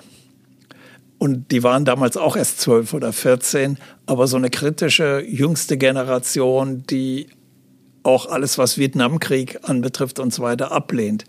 Wir leben jetzt gerade in einer Zeit, in der eine jüngste Generation sich sehr stark macht für Umweltschutz, die sich sehr, sehr stark macht für Diversität im weitesten Sinne. Und die 12- bis 16-Jährigen sind da sehr engagiert. Ähm, und nach meiner Meinung entstehen in dem Zusammenhang dann solche neuen Phänomene, auch von neuer Musik. Und das ist auf einmal nicht mehr entscheidend, wie viel Hits du hast, sondern das sind auf einmal wieder ganz andere Kriterien entscheidend. Und was ich erlebe im Moment, und da würden sich die Dinge zurechtrückeln, äh, ist, dass heutzutage neue Künstler ernsthaft nur eine Chance haben, wenn sie sich auch in den Zusammenhang engagieren sowohl in ihrer, innerhalb der, ihrer Musik als auch außerhalb ihrer Musik. Und das wird sich verstärken in den nächsten Jahren, das es gibt, Phänomen. Es gibt durchaus bekannte Künstler, die das äh, aktiv ablehnen. Ich weiß, aber das, äh, für eine jüngste Generation von Künstlern wird das ein entscheidendes Kriterium sein. Also die Rückblende auf die 60er Jahre hilft. Ähm, Popmusik nach Bob Dylan war als, anders als vorher. In der ersten Phase. Like a Rolling Stone, äh, damals Mitte der 60er Jahre, hat die Popmusik komplett verändert und auch das Bewusstsein dafür. Die Beatles haben danach nicht mehr die gleichen Songs mit den gleichen Texten geschrieben. Hm. Deswegen bist du dann irgendwann auch Beatles-Fan geworden, obwohl du ja eigentlich erstmal Lager Stones warst. Absolut. Absolut. Kann man so sagen. Aber von dem Zeitpunkt an, also Revolver war für mich so der Switch. Ja. Und ähm, jetzt hat er sich schon äh, vorher mit, mit äh, Rubber Soul angekündigt, aber Revolver war, da waren auf einmal andere Inhalte. Ja, davor war es so, also ich, ich natürlich kenne ich die Beatles jetzt überwiegend durch meinen Vater und so, klar. Ich habe das alles nicht miterlebt, aber es ist schon so, ich habe das alles mal durchgehört und höre das auch oft und äh, ich stelle auch tatsächlich fest vor, Rubber Soul, das ist so Beat-Pop-Musik, die sind schöne Songs dabei und toll, toll performt auch, aber gibt mir nicht so viel. Und tatsächlich ist Revolver auch das erste Album, na, Rubber Soul schon auch, aber Revolver ist das erste Album, da passieren Dinge, auch musikalisch, wo ich denke, alter Schwede, wie seid ihr damals auf sowas gekommen? Das wäre das wär heute noch Absolut. Also das kann man auch der Mut, das dann so umzusetzen. Man muss natürlich auch wissen, interessanterweise, so als jetzt so als Side-Thema, äh, dass die Songs von Rubber Soul, Revolver und Sgt. Peppers alle in 18 Monaten entstanden sind und unter Drogeneinfluss. Aber äh, zu dem Mut, also ich finde, das ist äh, auch, um am Seitenthema zu bleiben, das gehört ja auch noch mit dazu, dass die Beatles in einer Zeit aufgenommen haben, wo es gewerkschaftlich festgelegte Mikrofonabstände von Bassdrums gab und so und wo dann der Produzent der Beatles echt einen Rauswurf riskiert hat, weil er gesagt hat, nee Freunde, die, das muss dahin, das muss so klingen. Also selbst Veränderungen in der Hinsicht haben damals, waren damals totales Rebellentum. Absolut. Ja? So, äh, machen wir die Klammer wieder zu, wo wir solche Klammern immer wieder aufmachen können. Gucken wir mal in die Zukunft. Also ich will noch mal kurz resümieren.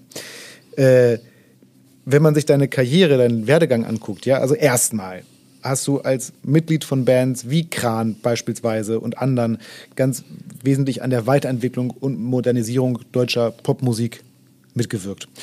Als Lehrer und als Autor hast du dich maßgeblich an der Weiterentwicklung und Modernisierung der deutschen Schlagzeugkultur beteiligt. Als Mitbegründer und Mithauptverantwortlicher von solchen Institutionen wie der, in der wir gerade sitzen, also der Popakademie oder dem Popkurs und viele andere, hast du dich äh, an der Weiterentwicklung und Modernisierung der deutschen Musik, na ich sag's mal Musikdidaktik im weitesten Sinne äh, mitverantwortlich gezeigt. Als Botschafter, das darüber haben wir noch gar nicht gesprochen, als Botschafter auf ganz vielen verschiedenen Ebenen. Du bist Gründungsmitglied und nach wie vor Ehrenpräsident zum Beispiel von Percussion Kreativ, dem größten deutschsprachigen äh, Schlagwerkernetzwerk.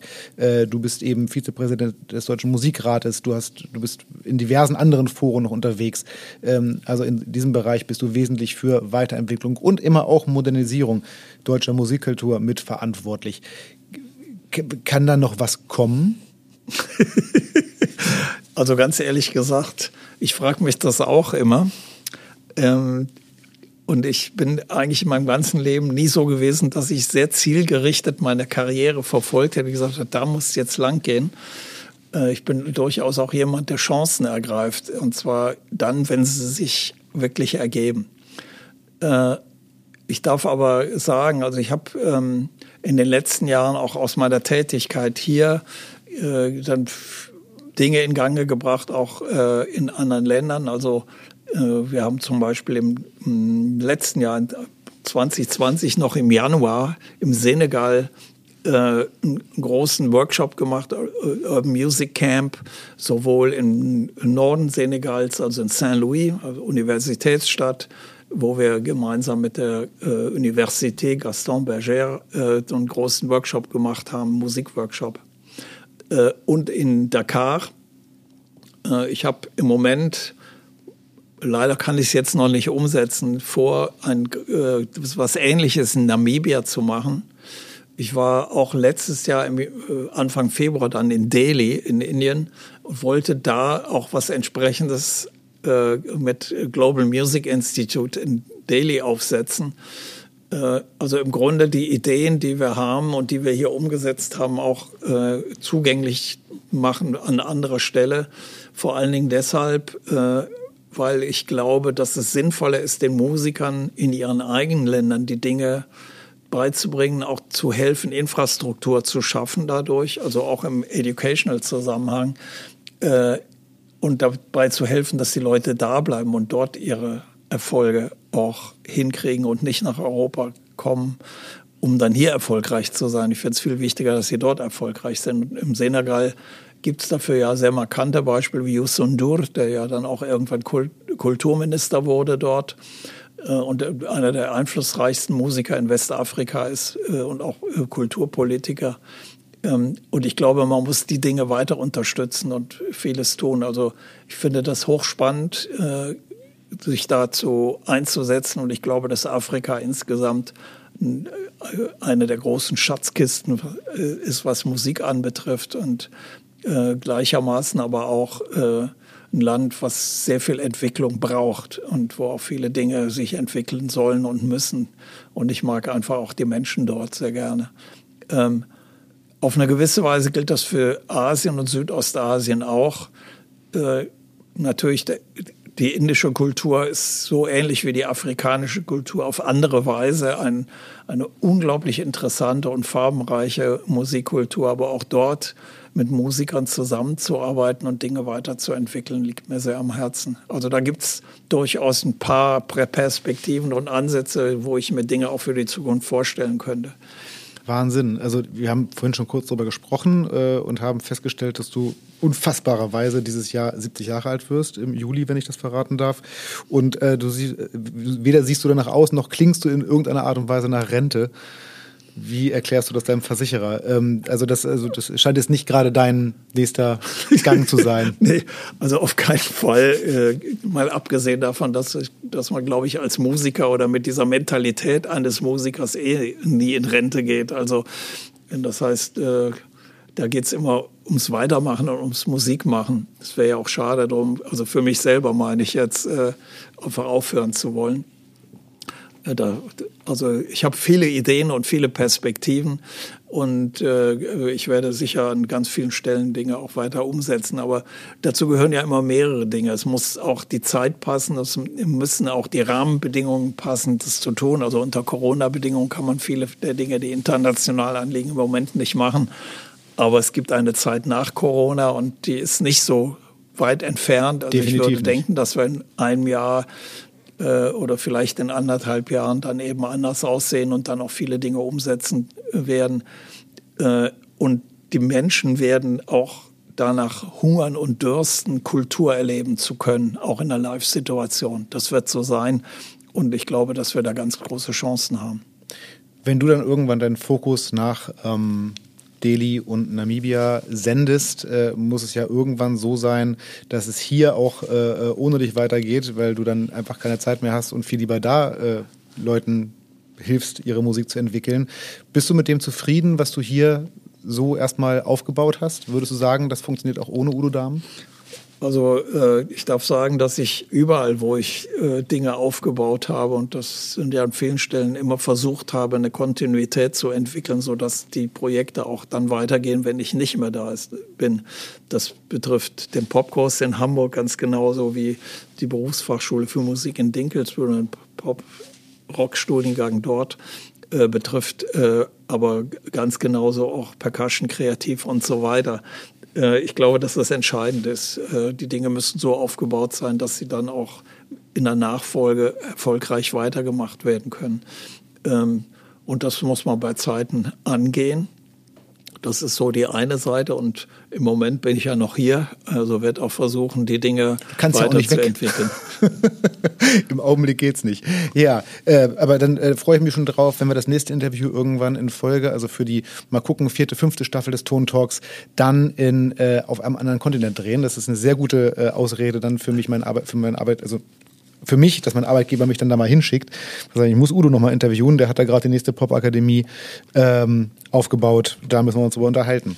Ähm, wir nähern uns langsam aber sicher dem Ende eines unfassbar interessanten Gesprächs. Und zwar nicht, weil mir oder geschweige denn dir das Material für weitere äh, Themen ausgehen würde, sondern weil ich mir und unserer Hörerschaft Gelegenheit bringen muss, diesen unfassbaren Content erstmal ein bisschen zu verarbeiten. Und ähm, freue mich dann auf die nächste Folge äh, des Tontalks mit Udo Dahm. Aber bevor ich dich hier rauslasse, gibt es noch eine Tontalk-Tradition, die wir äh, durchleben müssen. Und zwar gibt es das mittlerweile natürlich weltberühmte äh, Tontalk-Freundebuch. Das Konzept eines Freundebuchs ist dir hoffentlich bekannt. Nee, noch gar nicht. Okay. Bin gespannt. Äh, Freundebuch, das kenne ich noch aus meiner Schulzeit. Auch mein Kind hat sowas äh, gehabt zumindest. Das sind, ähm, das sind ganz früher hieß sowas Poesiealbum. Ach ja, jetzt da wurde, Da das, wurden so ja. Gedichte reingeschrieben und so. Und äh, das, das, das Freundebuch ist die deutsche Version davon, könnte man sagen, ist wie ein Formular. Mhm. Das heißt, da trägt man dann so ein, mein Name, mein Spitzname und so weiter. Das können wir jetzt hier ausfüllen, das bringt der Hörerschaft nichts. Deswegen machen wir das natürlich auditiv. Das heißt, ich lese dir diese kleinen äh, Fragen vor und du beantwortest sie möglichst schnell, auch wenn das manchmal gar nicht so einfach ist. Es sind original die Fragen aus dem Freundebuch eines zehnjährigen Kindes. Mal gucken, wie das in deiner Generation beantwortet wird. Ich bin sehr gespannt. Bist bereit? Sofort. Auf geht's. Mein Name, Udo. mein Spitzname, Keiner. meine Haarfarbe, Ursprünglich dunkelbraun. ähm, meine Augenfarbe, Blau. Meine Lieblingsstadt. Das ist ganz schwer. Das ist immer die erste Hürde, die kommt, ich weiß. Meine Lieblingsstadt. New York. Wie oft warst du da? Alle zwei Jahre. Ah, krass.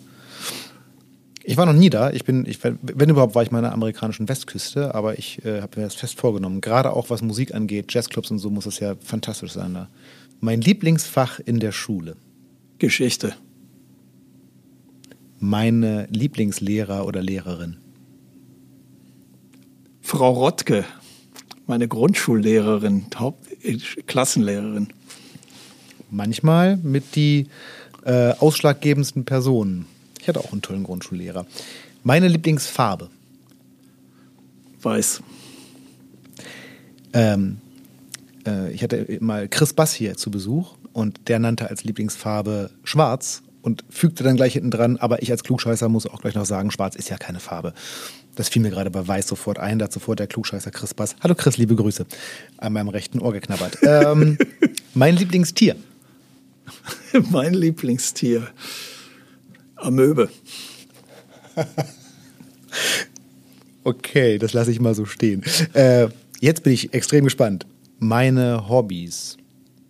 Hast du sowas? Schlagzeug spielen. Ja, ach komm, das Job, das zählt nicht. Machst du was anderes? Hast du irgend so ein, gehst mal laufen oder, nee. Aber wann auch? Ne? Definitely no sports at all. Wie, Echt? Wie machst du denn das dann? Nee, das wolltest du mir nachher verraten. Ich spiele Schlagzeug. Ach genau, ja, das ist der Trick. Ja. Äh, live long and play drums. Ähm, ich esse am liebsten. Spaghetti. Mit? Einfach nur Spaghetti. Nee, komm. Spaghetti mit äh, Tomatensauce. Okay. Ich trinke am liebsten. Stilles Wasser. Was, wir, was ich hier auch Kredenz bekommen habe, ich kann das bestätigen. Äh, Ich stelle die Frage einfach. Sie steht in jedem Freundebuch. Lieblingsmusikerin oder Band? In oder Band. Ja, also Lieblingsmusiker oder Musikerin oder Lieblingsband. Also irgendein so Künstler muss da also rein. Herbie Hancock. Oh, das kam aber doch ziemlich zügig, muss ich sagen. Mein Lieblingsbuch. Jedes Buch von Dalai Lama. Ehrlich? Ach krass. Sowas liest du? Ich bin Buddhist. Ach, oh, ey. Das sind ja Aspekte, die wir noch gar nicht irgendwie annähernd berührt haben. Doch, ich habe mal von dir gelesen, dass du im Rahmen auch deiner Body Percussion Studien auch in so äh, Meditationszentren warst und da viel äh, reflektiert hast. Doch, doch, irgendwas klingelt da bei mir, richtig. Ach, das ist ja ein Ding. Wie viele Bücher hat er geschrieben? Also so über den Daumen? Viele. Wirklich viele, Viele, ja? ja, und die kann viele. man so auch im. Kannst du, äh, und da gibt es sehr viele kleine Büchlein im Grunde, die sich alle lohnen, mal anzuschauen. Gut. Nächste Leseempfehlung an unsere Hörerschaft und mich. Ähm, dann ahne ich schon die Antwort auf die nächste Frage. Lieblingssportler oder Sportlerin? Ungefähr die Antwort habe ich erwartet. Aber ehrlich gesagt würde mir das ähnlich gehen. Äh, gibt's irgend so ein, äh, guckst du irgendwas? Gibt es irgendeinen Sport, für den du dich interessierst? Guckst mal Fußball oder irgendwas? Fußball bei den großen internationalen, Ja, genau, so WM, das EM, finde ich, sowas. find ne? ich ganz spannend. ja. ja. Aber ungefähr eigentlich fast auch immer nur so nebenbei. Bastian Schweinsteiger. Sehr gut, zack, nehmen wir. Ähm, äh, Lieblingsfilm oder Serie? Blade Runner 2. Das möchte ich mal werden. Schlauer. Äh, gibt es nicht so eine Kolumne beim, beim Stern, wo du auch ab und zu mal schreibst oder so, eine, so Schlauer werden mit? Oder also ich habe mal gelesen, Schlauer werden mit Udo Dahmen. Ich weiß gar nicht mehr. Ja, ich habe mal sowas gemacht. Genau, du, nicht so lange. Du hast einfach über dich noch nicht so viel recherchiert wie ich. nee, deswegen weißt du sowas nicht. Okay, ähm, das würde ich auf eine einsame Insel mitnehmen. Ein Buch von Tyson Deshimaru. Oh, tut mir leid, damit kannst du uns nicht alleine lassen. Sein Meister. Das mag ich überhaupt nicht. Langeweile.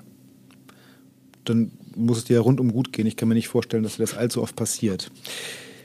Die letzte Frage für heute und äh, richtet sich an unsere Hörerschaft. Das wünsche ich euch. Liebe, Güte, Weisheit. In diesem Sinne, lieber Udo, vielen Dank, dass wir zu Gast sein durften bei dir und du zu Gast warst bei uns. Mach's gut. Du auch. Danke dir. Mal Hand aufs Herz, wenn ich mit 70 Jahren noch so fit bin wie dieser Mann, dann habe ich ja alles richtig gemacht. Ich bin nach diesem Gespräch von Mannheim nach Hause gefahren und habe mich wirklich unheimlich positiv motiviert gefühlt, wenn ich an die Zukunft des Musikbusiness gedacht habe. Ich hoffe, ein bisschen konnte Udo das bei euch auch bewirken. Lasst euch auf keinen Fall davon abhalten, eure Gedanken dazu bei Insta oder Facebook zu hinterlassen. Ich bin gespannt. Auf jeden Fall freut es mich, dass ihr uns wieder zugehört habt und ihr wisst ja, dass ich für Lob und Verbesserungsvorschläge oder neue Ideen oder Gästewünsche immer für euch auf unseren Social Media Kanälen und per E-Mail erreichbar bin. Die Links, die findet ihr alle in den Show Notes. Die nächste Folge ist die letzte in dieser Staffel, aber es wird ja bald die zweite Staffel geben. Bis dahin wünsche ich euch eine möglichst gute Zeit und positive Gedanken. Euer